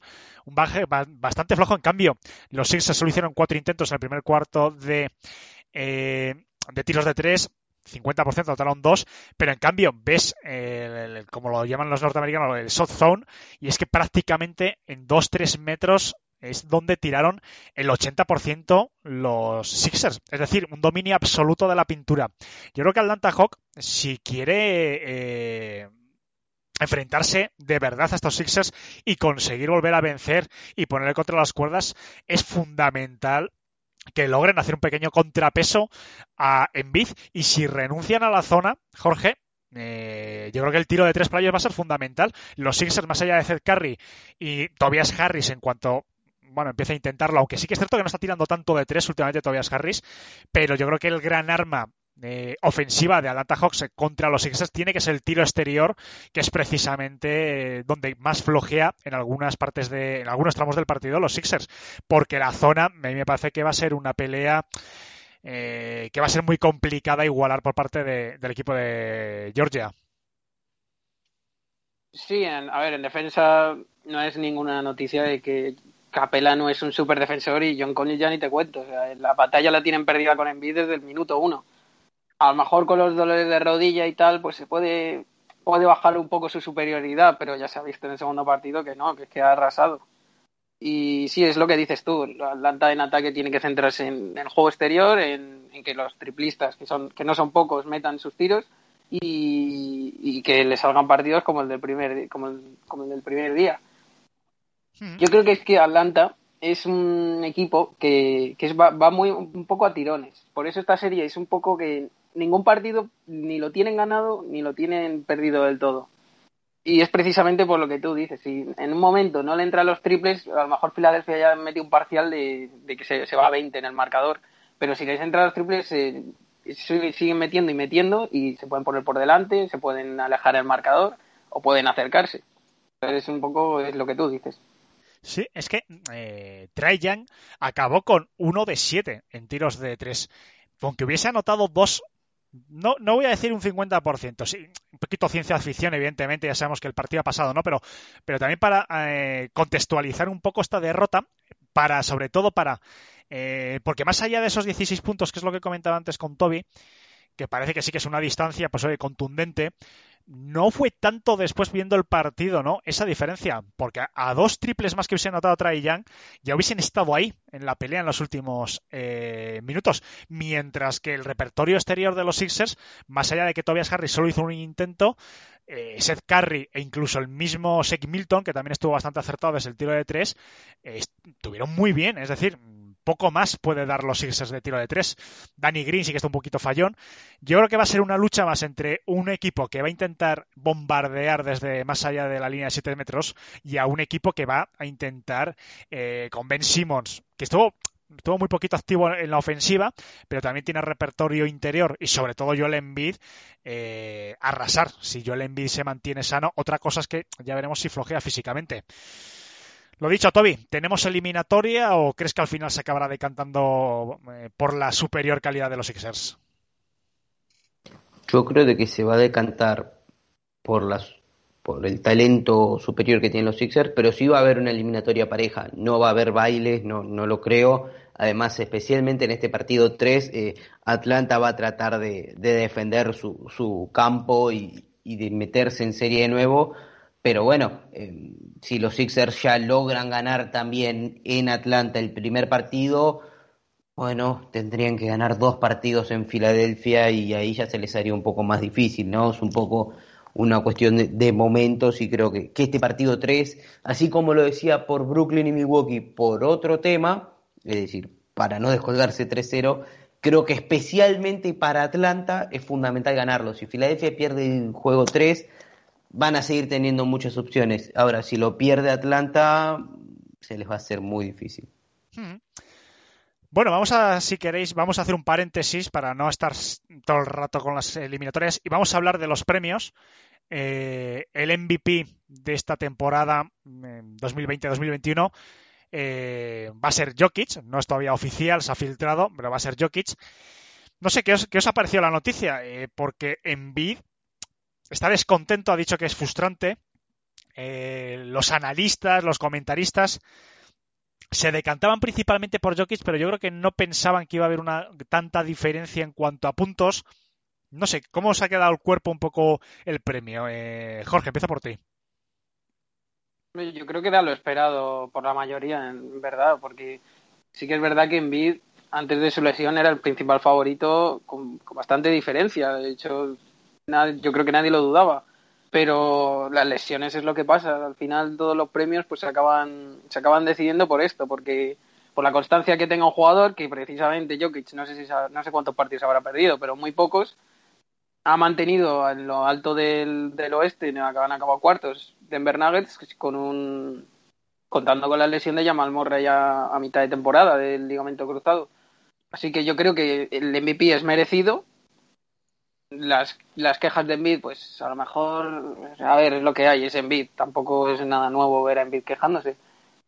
Puede ser que tenga, tuviese que estar un poco más igualado, pues a lo mejor, pero, pero yo creo que en ningún escenario se lo tendría que, se lo tendría que haber llevado Envid por delante de Jokic.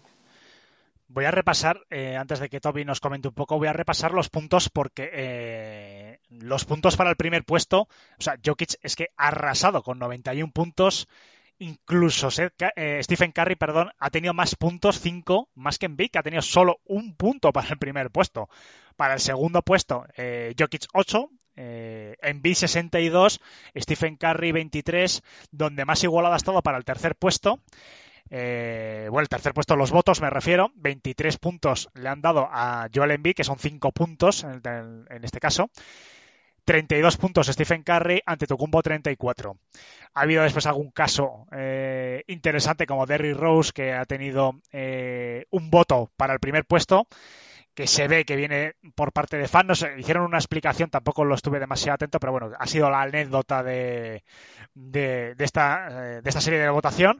Comentar que LeBron James solo ha tenido un punto en el último puesto, en el quinto eh, junto a James Harden, Kawhi Leonard. Bueno, esto un poquito para dejarlo eh, como anécdota. Julio Randle también ha recibido votos en el tercer, cuarto y quinto puesto. Rudy Gobert también ha tenido eh, en el cuarto y quinto puesto. Bueno, en total, que es lo que cuenta el total de puntos, 971 para Jokic, 586 para Joel Embiid, 453 para Stephen Curry, 348 para eh, Giannis Antetokounmpo, Chris Paul ojo, que se ha colado ahí, teniendo votos, por cierto, en todos los puestos. El primer puesto ha recibido dos, dos otra vez también para el segundo puesto. 139, Luca Doncic también se ha colado eh, con 42 entre los seis primeros. Toby, eh, un poquito lo mismo que Jorge, ¿qué te ha parecido el premio? Los votos en general, ¿esperabas, no sé, eh, más, menos votos de alguien en particular? No sé, ¿cómo lo has visto? A ver, em, me cuesta ver la diferencia 90 a 1 a favor de Jokic, ¿no?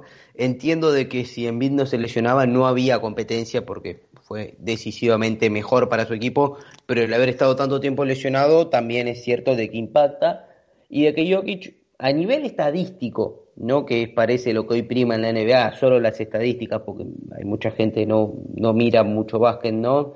Eh, bueno, fue muy muy bueno lo de Jokic y y además el hecho de haber jugado todos los partidos, eh, creo que, que lo beneficia, ¿no? Y, que por eso termina siendo un justo ganador. Eh, ¿Fue el jugador más valioso, tal como dice el término? Y no lo sé, realmente no lo sé, a mí me cuesta verlo. De hecho, en, en estos playoffs, ya cuando se juega el básquet un poco más de verdad, algunas cosas ya se ven que no eran tan, tan buenas como en la temporada regular. Pero bueno, eh, creo que es un premio que no deja de ser merecido solo por lo que se hizo en la etapa regular y solo por los criterios que se usan para votar. Creo que, que tanto Curry como Embiid necesitaban algunos votos más. Y bueno, el resto de la votación no me pareció tan, tan descabellada. Supongo que hay ahí alguien que le hizo un muy buen favor a LeBron para que, bueno, se lleve 18 años consecutivos con un voto al MVP, lo cual lo entiendo y, está bien. Entiendo que la gente vote a Rose porque es su jugador favorito. Eh, no entiendo que la NBA le dé entidad a la gente como para votar al MVP.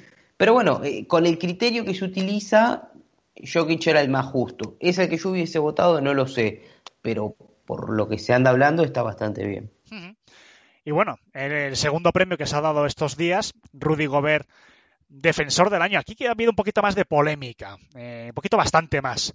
Rudy Gobert acaba con 84 puntos en el primer lugar, eh, primer lugar, perdón, y un total de 464. Y la polémica que aquí está que mucha gente pensaba que Ben Simmons era justo ganador esta temporada. Al final se ha quedado con 287. En tercer puesto, Draymond Green con 76, aunque ya no ha tenido ningún voto para el primer puesto. Y bueno, después alguna anécdota de Bayo. Eh, sí que, por ejemplo, la de Bayo ha recibido uno para el primer puesto, aunque ha acabado cuarto. No lo sé, aquí sí que ha habido, Jorge, no sé, más historia, ¿no? Porque también hay mucha gente, es cierto que para los premios no se tienen en cuenta los playoffs, evidentemente, ¿no? Pero sí que ha habido muchas voces, o por lo menos unas cuantas que he podido leer a lo largo de la tarde, eh, que opinan que, bueno, sí que es cierto que es solo de temporada regular, pero no deja de ser menos cierto que en el momento de la verdad, en las grandes eliminatorias, eh, en playoff, en el momento de la verdad, a Rudy Gobert en algunos momentos se le pasa por encima eh, defensivamente. No sé, ya sabes que aquí hay opiniones para todos los gustos, pero bueno, ¿qué opinas de, de este tercer premio al mejor defensor del año para Rudy Gobert? Pues la verdad que a mí me parece un poco mucho, robo, la verdad. O sea, yo pensaba que Ben Simmons se lo llevaba bastante tranquilo el premio. De hecho, me acuerdo que en el grupo de WhatsApp estábamos más hablando sobre quién debería ser el tercer nominado de los tres finalistas.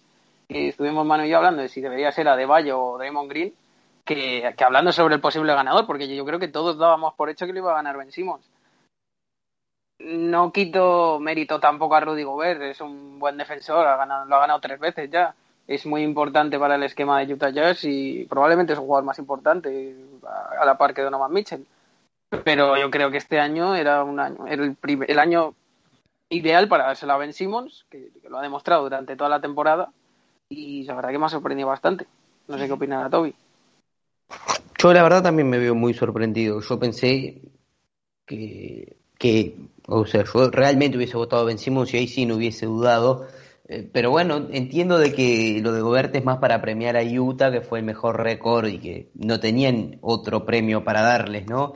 Eso es algo que se suele hacer. Para mí Simons estuvo muy lejos del resto, después el segundo puesto era muy cómodo para Gobert, que lo hizo espectacularmente bien también. El tercer puesto probablemente para Draymond Green y después, bueno, analizar eh, quién podían completar eh, a los cinco primeros, pero bueno, supongo de que también... Es difícil, ¿no? Es difícil cuando tenéis un equipo como Utah que no tenían nada, ningún premio para darle, porque uno decía, bueno, se le suele dar a esos equipos el coach del año, pero Thibodeau lo había hecho demasiado bien como para quitárselo, y, y, ya le habían dado el sexto hombre del año, pero no parecía suficiente porque Clarkson era muy superior al resto. Y bueno, se lo damos a, a Gobert y, y pasamos un poco de Simmons y, y como se manejan los premios en la NBA es un poco así. Creo que después a la hora de la verdad, eh, Simmons como mínimo está a la hora, a- al nivel ¿no? de Gobert, que igual lo está haciendo muy muy bien en estos playoffs, pero fue una decisión algo rara. Yo voy a poner un par de. O principalmente, un, bueno, do- dos datos. Para empezar, este año Rudy Gobert ni siquiera acaba primero en cuanto a tapones. Acaba segundo, superado por Miles Turner. Pero es que después, hablando de los equipos, en Deficit Rating, que es una forma de valorar bastante eh, acertada, ¿no? La defensa de un equipo, Utah ha sido cuarto de 30, pero es que Filadelfia ha sido segundo de 30 en Defensive Rating. Es decir, yo eh, no sé hasta qué punto sí, yo, sí, que tienes razón, Toby. Yo creo que ha sido más no el, el premiar un poco, pero no sé, a mí me da la sensación de que este año Ben Simmons no lo sé, es que sabemos todos, ¿no? Que evidentemente el mejor defensor del año es uno de los premios menos objetivo, ¿no? Porque bueno, el MVP te puedes fijar, ¿no? Pues en la eh, pues en los puntos por partido, eh, puedes en el offensive rating, o sea, tienes una serie ahí de, de cosas a la que agarrarte. En el, en el premio defensor del año, más allá de estadística avanzada o tapones o rebotes defensivos o algo así, pues es complicado, pero no lo sé. Para mí el, el deficit rating marca mucho cómo ha sido la evolución de un equipo a nivel defensivo y yo creo que este año los Sixers han estado un poquito por encima de, de- de Utah. No sé si queréis comentar algo más o seguimos con el repaso de los playoffs. No, seguimos si quieres. Yo creo que ya lo hemos dejado todo bastante claro. Bueno, pues hablando de defensores, vamos a pasar a la eliminatoria precisamente de Utah y Clippers 1-0 de momento. Y para mí lo más preocupante por parte de los Clippers es que, eh, lo comentaba Losilla también en la entrevista, y yo creo que está de acuerdo, y os lo quiero traer aquí un poquito también, su reflexión, y es que la pareja de Paul George, eh, Kawhi Leonard, que precisamente si por algo tenía que destacar, y de hecho cuando han vencido, sobre todo en la eliminatoria ante los Maps, es donde más han destacado, es en la eh, defensiva y no solo están poco acertados eh, en el tiro, sobre todo Paul George en el tiro de tres está bastante errático, es que defensivamente mm, yo creo que tampoco están muy brillantes. No sé, Toby, no sé si has visto el primer partido de la eliminatoria y no sé qué análisis nos puedes hacer de, este primer encuentro. Lo vi y me encantó, me pareció de todos los partidos el de más alto nivel, la verdad, porque son dos propuestas muy opuestas, ¿no? El equipo de las dos figuras contra el juego quizás más coral que tenemos, eh, los Clippers con una alineación súper baja contra Gobert, que es el, estereotipo de, del ancla defensiva, ¿no? De la pintura de ese pivot más tradicional. Eh, me gustó mucho, la verdad, lo que vi. Creo que que Utah supo ajustar a tiempo, porque en el primer tiempo la había pasado muy mal y, y luego supo reaccionar. Un Mitchell realmente increíble. Creo que, que ahí está la, la, clave, porque me pareció raro lo que hizo Tyron Ludo jugar los últimos minutos con Kenar en pista. Yo sé que, que estaban jugando casi, o sea, al estar tan bajo, jugaban a, que aparezca un triple abierto y Kenar es mejor triplista que otros de los que tienen en, en el equipo, pero a nivel defensivo lo lo cocinaron una y otra y otra y otra vez. Parecía un poco eh, lo que le está haciendo Phoenix a, a Porter Jr., ¿no? Le buscaban en todos los cambios y Mitchell realmente lo, lo sacó a bailar a Luke Kennard, pero creo que va a ser una serie muy entretenida. Veo dos muy buenos equipos, cada uno con, con sus matices y con sus formas. Y bueno, está un poco ese, ese morbo, ¿no? De ver si, si Gobert puede dominar a los Clippers de forma tal de que los van a hacer jugar más tiempo con Subach y demás, o mientras si no está Ibaka, que sigue lesionado, los Clippers pueden seguir jugando con cinco bajos y lograr de que Utah tenga que sacar de la pista a Gobert porque no puede salir a defender tan lejos. Claro, es que es muy interesante eh, el comentario que has hecho sobre el Luke Kennard, ¿no? Porque eh, jugó casi 30 minutos, jugó muy bien ofensivamente, ¿no? Porque es un, es un experto ofensivo, es un gran tirador, eh, 4 de 6 en, triples, 18 puntos. Pero claro, eh, la importancia que tiene en este caso el que juegue el Luke Kennard, cosa que a mí me parece relativamente bien, porque yo creo que era un arma ofensiva que la han tenido muy discriminada, eh, sobre todo en la primera serie, ante los Maps y en muchos tramos de la temporada regular. Pero claro, ese agujero defensivo, que lo ha sido siempre, lo fue en sus primeros años en Detroit y ahora la está siendo en, Clippers, tiene que ser compensado por alguien. Entonces, ¿qué pasa? Si no hay ayudas defensivas, si Paul George y Kawhi Leonard, que son las grandes anclas defensivas de este equipo, eh, no están brillantes, porque evidentemente Ray Jackson también es un mal defensor, Nicolas Batum, bueno, eh, Marcus Morris es a lo mejor que tenía que un poquito ser más, eh, ayudar un poco más, aunque sea de una forma pues como lo hace él, un poquito sucio, un poco leñero, pero bueno, también es un, parte de su función. Pero alguien tiene que compensar ese agujero. Eh, Jorge, no sé cómo has visto también este, este partido y si crees que merece la pena el riesgo de meter a otro talento ofensivo como Luke Kennard, en, no en el quinteto inicial, pero sí en los últimos minutos, los más determinantes del partido, a cambio de perder defensa. Bueno, yo creo que. A ver, los Clippers es que sí que están un poco, por así decirlo, o sea, están un poco faltos en, el, en, la, en la zona de pivot porque la lesión de Ibaka sí que les, ha hecho cambiar muchas cosas, porque, por ejemplo, Ibaka Zubac no es un pívot de garantía ni mucho menos. De hecho, en primera ronda, eh, los partidos que jugó 18 minutos o más, creo recordar, eh, todos los perdieron contra Dallas. O sea que no son decisiones que me parecen normales teniendo en cuenta la situación que, que están pasando los Clippers. Pero sin, em, sin, embargo, luego ves que Cousins sale a jugar cuatro minutos y, no lo hizo para nada mal a mí me, gustó bastante, aunque fuese muy poco, me pareció que estuvo muy activo y que se le podría dar esa oportunidad de, de salir y, disputar más minutos de los que disputó. La opción de Kenar, pues ofensivamente se ha visto los Clippers en, en el partido, que la defensa de Utah a partir del tercer cuarto se les comió enteros y yo creo que ya fue una, una opción más a la desesperada. Pero sí que estoy de acuerdo contigo en que la clave para, para ganar al mejor equipo que ha sido en la temporada regular eh, pasa por la defensa y porque Paul George y Kawhi Leonard, que se supone que llegaron como la pareja de estrellas que iba a ser uno de los mejores dúos defensivos de, de la historia de la NBA, que te lo pintaban, pues no están rindiendo a ese nivel. Toby, 92 triples entre ambos equipos. Eh, una barbaridad. Donovan Mitchell 15 intentos, Jordan Clarkson 14. Yo hacía mucho tiempo, quizás desde los tiempos cuando mejores de Clay Thompson y Stephen Curry, que no veía un bombardeo semejante desde la línea de tres. Porque tomaron buenos tiros en líneas generales, ¿eh? O sea, hubo alguno como todo forzado, pero son equipos que juegan bien. Utah es un equipo de, los más efectivos, los Clippers lo mismo, suelen tomar muchos lanzamientos y tal como tienen planteadas las defensas, es hasta es lógico, ¿no? Eh, Clippers al jugar tan bajo muchas veces tienen que ir o a doblar bien a Gobert cuando está en la llave o bien salir y, doblar a Mitchell cuando los ataca y se abre algún espacio y los Clippers al tener cinco jugadores bajos atacando un equipo con un pivot muy alto siempre va, van a tener un hueco moviendo el balón. Entonces lo veo lógico y creo que vamos a tener muchos triples en, en esta serie.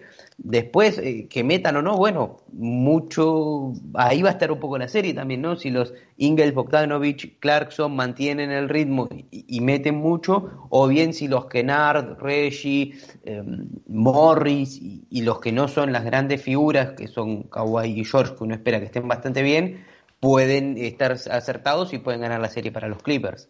Hmm.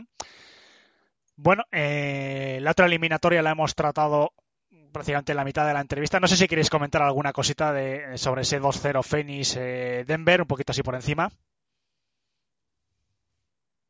Bueno, eh, que... perdón, no, me metí mal, perdón. No, aquí va a hablar de, de Chris Paul, que es, eh, se está viendo que es que todo, todas las críticas, todo, todos los comentarios de contrato tóxico y tal, pues al final, los momentos de la verdad, por mucho que no haya pisado una final de la, de la NBA, se ve lo que es una superestrella en la liga. No necesitas ganar anillos, no necesitas ganar MVP para serlo. Y Chris Paul, para mí, sinceramente, no he visto tampoco toda la historia de la NBA, obviamente, pero sí que es uno de los mejores bases de la historia, yo creo que sin duda. Como base puro, solo se me pueden ocurrir Magic Johnson y, y Curry mejores que él, la verdad. Sí que es un jugador determinante que llegó, llegó a, los, a unos Suns que venían en buena dinámica por la burbuja y que con él pues han, se han convertido en un, no en un contender porque están todavía dos pasos por debajo de los principales favoritos, pero, pero bueno, si, si se puede dar la sorpresa como hizo Toronto en 2019, pues yo creo que Phoenix puede ser uno de los equipos que puede hacerlo. Yo, no, a ver, voy a tratar de limitarme. Phoenix está jugando espectacular, pero Denver no puede jugar tan mal y el entrenador que tienen no puede ser tan malo. Eh, a ver, si vos te das cuenta que la única jugada que tiene Phoenix es la siguiente, no sé, para si alguno de nuestros oyentes no pudo ver el partido. Chris Paul sube el balón. ¿sí? Viene una pantalla de, para cualquiera de los dos lados del jugador que está emparejado con Michael Porter Jr. Denver obligatoriamente cambia todas las jugadas y deja a Porter con Chris Paul. Listo. Eh, son o dos puntos de Chris Paul a la media distancia cocinando a Porter, o alguien va a doblarlo porque ven que a Porter lo están bailando, abren la pelota, la mueven hasta que encuentran un triple. Y así sucesivamente. En defensa están bastante fuertes. Eh, a Denver no se le cae una idea. Eh, la, la, realidad es esa, lo del partido 2 fue tristísimo. Pero es que hasta cualquiera que miraría el básquet sentado al lado nuestro, que quizás ni le guste la NBA, va a decir, ¿por qué ese hombre siempre tira solo viendo a Chris Paul? ¿Por qué el uno toma esos tiros tan malos y después no defiende a nadie? Me parece que son errores muy, muy básicos y como no cambien radicalmente para los partidos que vayan a jugar en Denver, eh, no solo van a ser barridos, sino que a quizás hasta le, puede, le pueda costar el trabajo. Pues sí, la verdad que no sé, no tiene buena pinta, pero bueno, vamos a estar pendientes porque la verdad que en principio para mí era una eliminatoria que me gustaba mucho y lo cierto es que, bueno, me están generando bastantes dudas el rendimiento de unos cuantos jugadores en, eh, en Denver. Pero bueno, no nos vamos a alargar, insisto, hemos tratado ya bastante la, la eliminatoria. Eh, vamos a ya que estamos en la parte de actualidad y hemos terminado ya el repaso de lo que son el cuadro de los playoffs, vamos a tratar varias noticias que yo creo que son interesantes ya en estos últimos pues 10 minutitos, 15 que quedan de programa. Y Jorge, empiezo por ti porque ya es oficial, bueno, o oficioso, mejor dicho, viene la noticia de, de Chris Mannix de la NBC, en el que mmm, los Celtics y la gerencia y Kemba Walker han llegado a un acuerdo para buscar de forma activa un traspaso en esta offseason.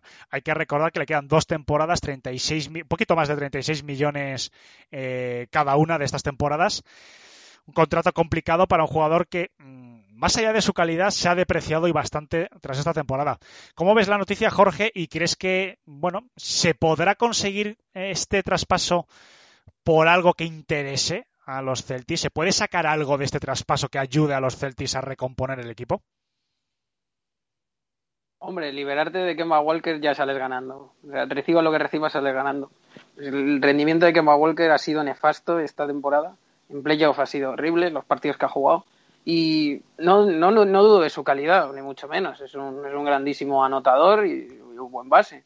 Pero en los Celtics no, no ha cuajado, no, no, no, no, se, no, no se entiende con, con la plantilla, no, no sé qué le pasa.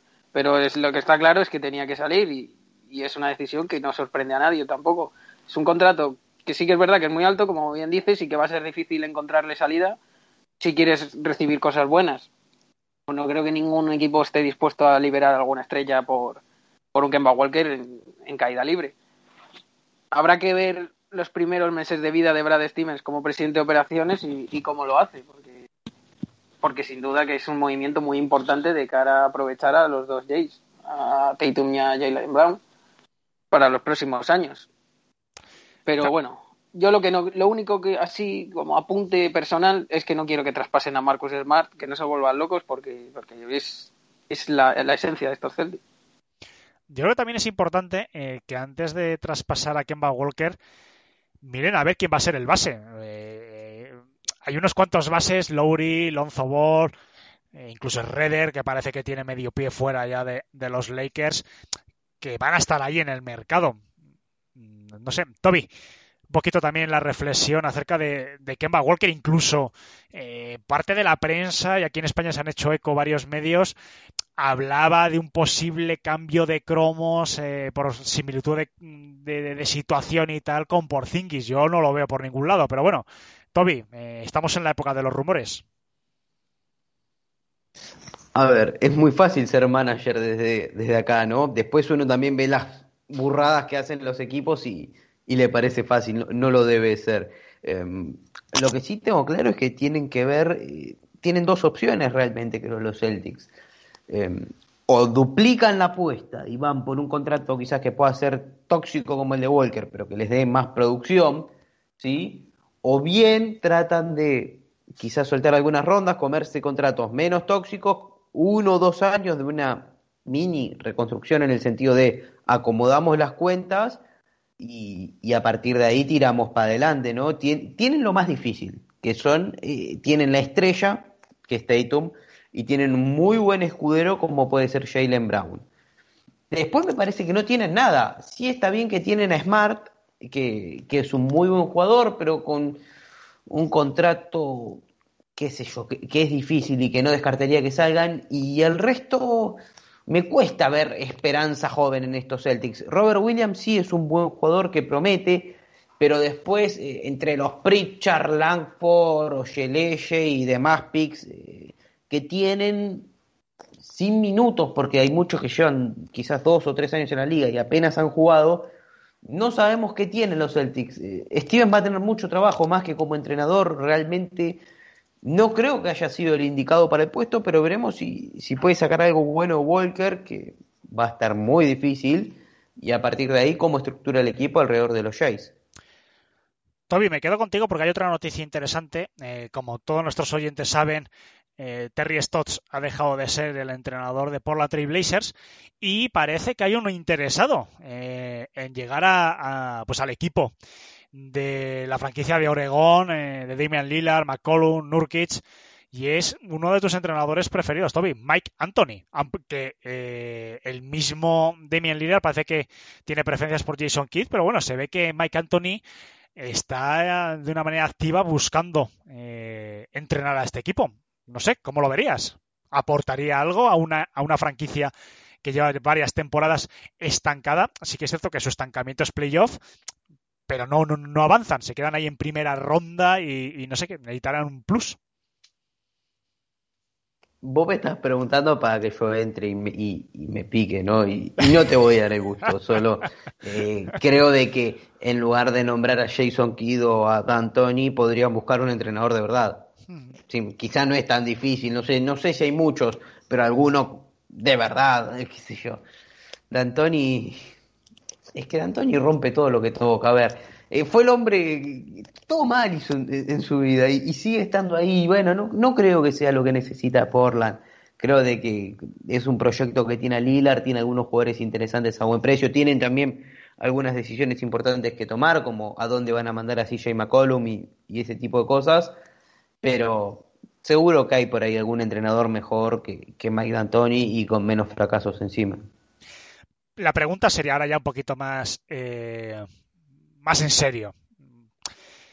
¿Qué necesitan los Blazers? Porque no hemos hablado de ello. Fueron eliminados y yo creo que hemos pasado un poquito por encima. Ahora que tenemos cinco minutitos, eh, ya para cerrar, si os parece bien, eh, porque es un, es un equipo que tenemos a Lillard. Sí que es cierto que McCollum parece que ha dado un pasito atrás. Eh, yo tengo la sensación de que Lillard, a pesar de que ha jurado amor eterno ¿no? hacia la franquicia, según vayan pasando los años, eh, yo creo que le va a acabar picando la cosa de, intentar el asalto a un título, ¿no? Algo que le está pasando pues a, gran parte de los jugadores, sobre todo de estos últimos 20 años, ¿no? Eh, Toby, ya ahora, continúo con Jorge también, eh, ya que estaba contigo. Más allá del entrenador, ¿tú, tú crees que quizás el, el, problema no sea, no haya sido tanto Terry Stotts, sino una configuración un poco deficiente? Que, que, no sé, que Damian Lillard no esté bien acompañado, porque quizás nos hemos fijado mucho pues, en que McCollum es un buen tirador, tal, pero defensivamente sabemos que McCollum es como si pones un, no sé, un, cono en, en, la cancha. No lo sé, quizás había que mover la plantilla más de lo que se han movido estos años. Sin duda, yo me quedaría a Lillard, a Nurkic, que está un muy buen contrato. Probablemente Covington, si se mantiene en modo playoff, creo que lo ha hecho bien el resto es totalmente, a ver, traspasable. incluso Norman Powell, que, que llegó ahora y que probablemente puedan sacar algo en un sign and trade.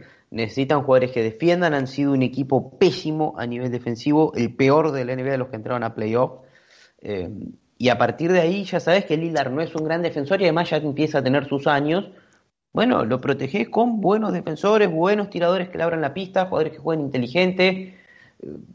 Eh, no sé, eh, creo que, es un poco por ahí. A ver, eh, se ha querido vender a, CJ McCollum como un Clay Thompson un poquito peor y que para mí no es una copia, es decir, tiene más o menos los mismos atributos que Lillard, los mismos defectos también, a un nivel muy, muy inferior, y, y, es como que se repiten, ¿no? En estos playoffs se notó como que necesitan otra cosa. McCollum probablemente a algunos equipos les encaje bien, eh, no sé, se me ocurren los equipos más necesitados en esa posición, o que no tienen tantos puntos, que buscan un, una tercera espada, ¿no? Pero para mí sí tienen que mover, si no tienen que tener miedo porque están en los años claves de Lilar y cuando tengan que vender a Lilar ya van a tener tiempo de recuperar rondas que muevan ahora porque van a tener un solar por un par de años. Hay que recordar que eh, los Trailblazers han sido, son uno de los equipos más caros. Esta temporada 131 millones, pero es que la siguiente eh, con unas cuantas bajas, por ejemplo, en Scanter sale fuera de contrato, Carmelo Anthony sale fuera de contrato, eh, Harry Gales, es decir, liberan cierto espacio, pero es que el próximo año también tienen 131 millones comprometidos. Entre Damian Lillard y McCollum son 73 millones ambos. Más los 12 de Nurkic, más los casi 13 de Covington. Es una plantilla bastante cara, ¿no? Para quizás tener un rendimiento eh, no más allá de una primera ronda. Jorge, eh, hay muchos rumores, eh, como comentábamos, ¿no? Y ya, bueno, ya tendremos un verano lleno de rumores, como, como todos los años, pero incluso se habla de que equipos como los Lakers eh, intenten echar el, resto para ver si consiguen o a Lillard o a McCollum. No sé, como, como, lo mismo, ¿cómo ves el equipo? ¿Cómo has visto todos estos movimientos de entrenador? Y, si crees que McCollum puede ser una pieza codiciada para algún equipo. Bueno, para empezar, yo creo que Lillard no se va a mover de, de, de, Portland por primero por el amor que tiene a la ciudad, como él ha dicho, segundo porque es casi tan importante como un general manager ahora mismo. De hecho, en, lo leí hace poco que su contrato tiene tiene una cláusula en la que en la que le dejan en la que es importante la toma de decisión para el nuevo entrenador y en tercer lugar, pues por, por, porque es una superestrella y, y traspasar una superestrella a no ser que seas Houston y aceptes un robo como el que le hizo Brooklyn Nets, pues difícil. Sobre, sobre Portland en general, estoy un poco en la tónica de lo que ha dicho Toby. Es un equipo que ofensivamente no lo hace mal, pero defensivamente es nulo, es prácticamente nulo. Y necesitan tanto un entrenador que les haga consistentes en defensa, como movimientos que, que les hagan mejorar en ese aspecto. Yo creo que Lillard no creo que se, no creo que se vaya a mover, pero tampoco debería. Es Lillard eh, Nurkic tampoco, como bien ha dicho Toby, es, tiene un contrato bastante, bastante bueno. Y, y, sí que estoy un poco de acuerdo en lo que habéis dicho, que McCollum es un poco el más prescindible de, de ellos. Y sí, se pueden conseguir cosas por él. No creo que sea un, su valor no sea tan alto, no, sea el, no es el de una estrella. Sí que es verdad que tiene actuaciones muy buenas en, en pasados playoffs, pero este año ha estado muy regular, ha bajado su, su precio y no sé lo que conseguirán. Yo leí, de hecho, que se hablaba de un posible intercambio con los maps por, por Thingis. No sé hasta qué punto puede ser bueno para cada equipo. Yo creo que sin duda los, los maps podrían salir un poco beneficiados de ese traspaso, pero, pero habría que verlo también. Lo que está claro es que Portland necesita cambios.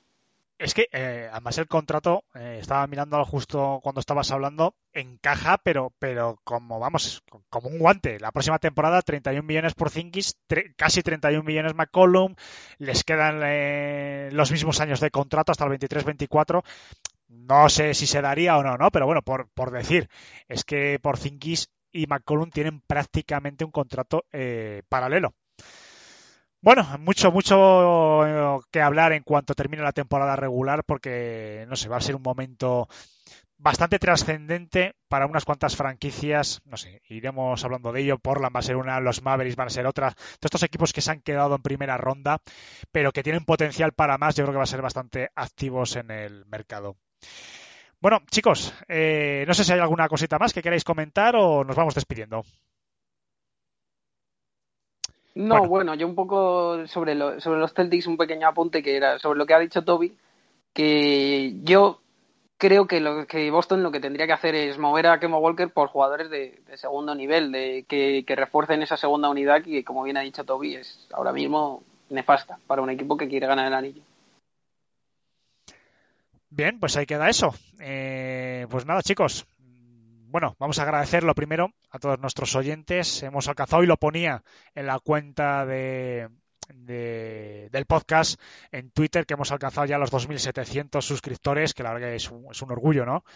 Eh, estamos aquí pues, desde abril del 2018 y en casi eh, un poquito más de tres años es una cifra pues maravillosa y que agradecemos por supuesto a todos nuestros oyentes y suscriptores.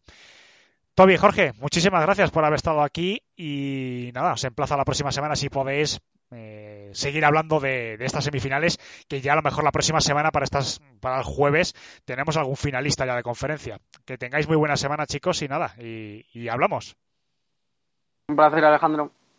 Siempre es un placer. Y a nuestros oyentes, muchísimas gracias por seguir ahí, por supuesto, semana tras semana. Recordar dejar un like en iBox si os ha gustado el programa y, por supuesto, cualquier tipo de comentario de lo que hablamos o de lo que os ocurra. Y nada, que tengáis muy buena semana y el próximo miércoles, jueves aproximadamente,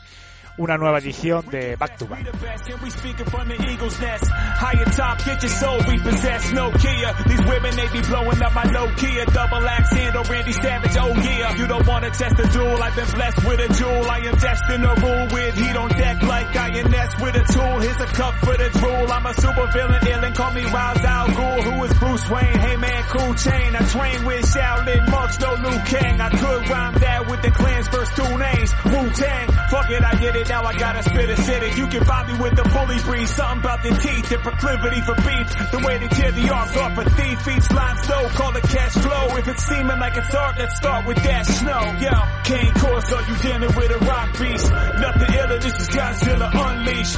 K19, yo, yo, yo, yo. Nah, you don't want beef. Yo, yo, yo, yo. Kane Corso, you dealing with a rock beast. Nothing iller, this is Godzilla Unleashed. Hope rap, out for the green.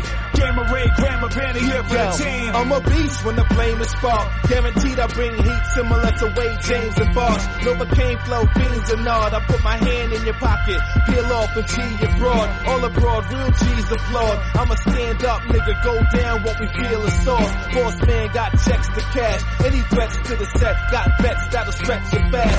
I'm pressed like the produce section. No use heckling. Drama and my whole crew step in. I'm more money like the president face. In the jungle, split throats to several snakes. And I'm sick with the medical case. So cold, frigid. Unless you live it, you can never relate. I was thinking you'd be on by now. Same time, you was thinking I'd be gone by now. Stupid. INS Your Highness. AKA B52, Joe Lou. The Brown Bomber. Wear your armor. Kane Corso, you dealing with a rock beast. Nothing iller, this is Godzilla Unleashed. K19, yo, yo, yo, yo. Nah, you don't want beef. Yo, yo, yo, yo. Kane Corso, you dealing with a rock beast. Nothing iller, this is Godzilla Unleashed. Hope rap, out for the green. Gamma Ray, Grammar Banner here for the team.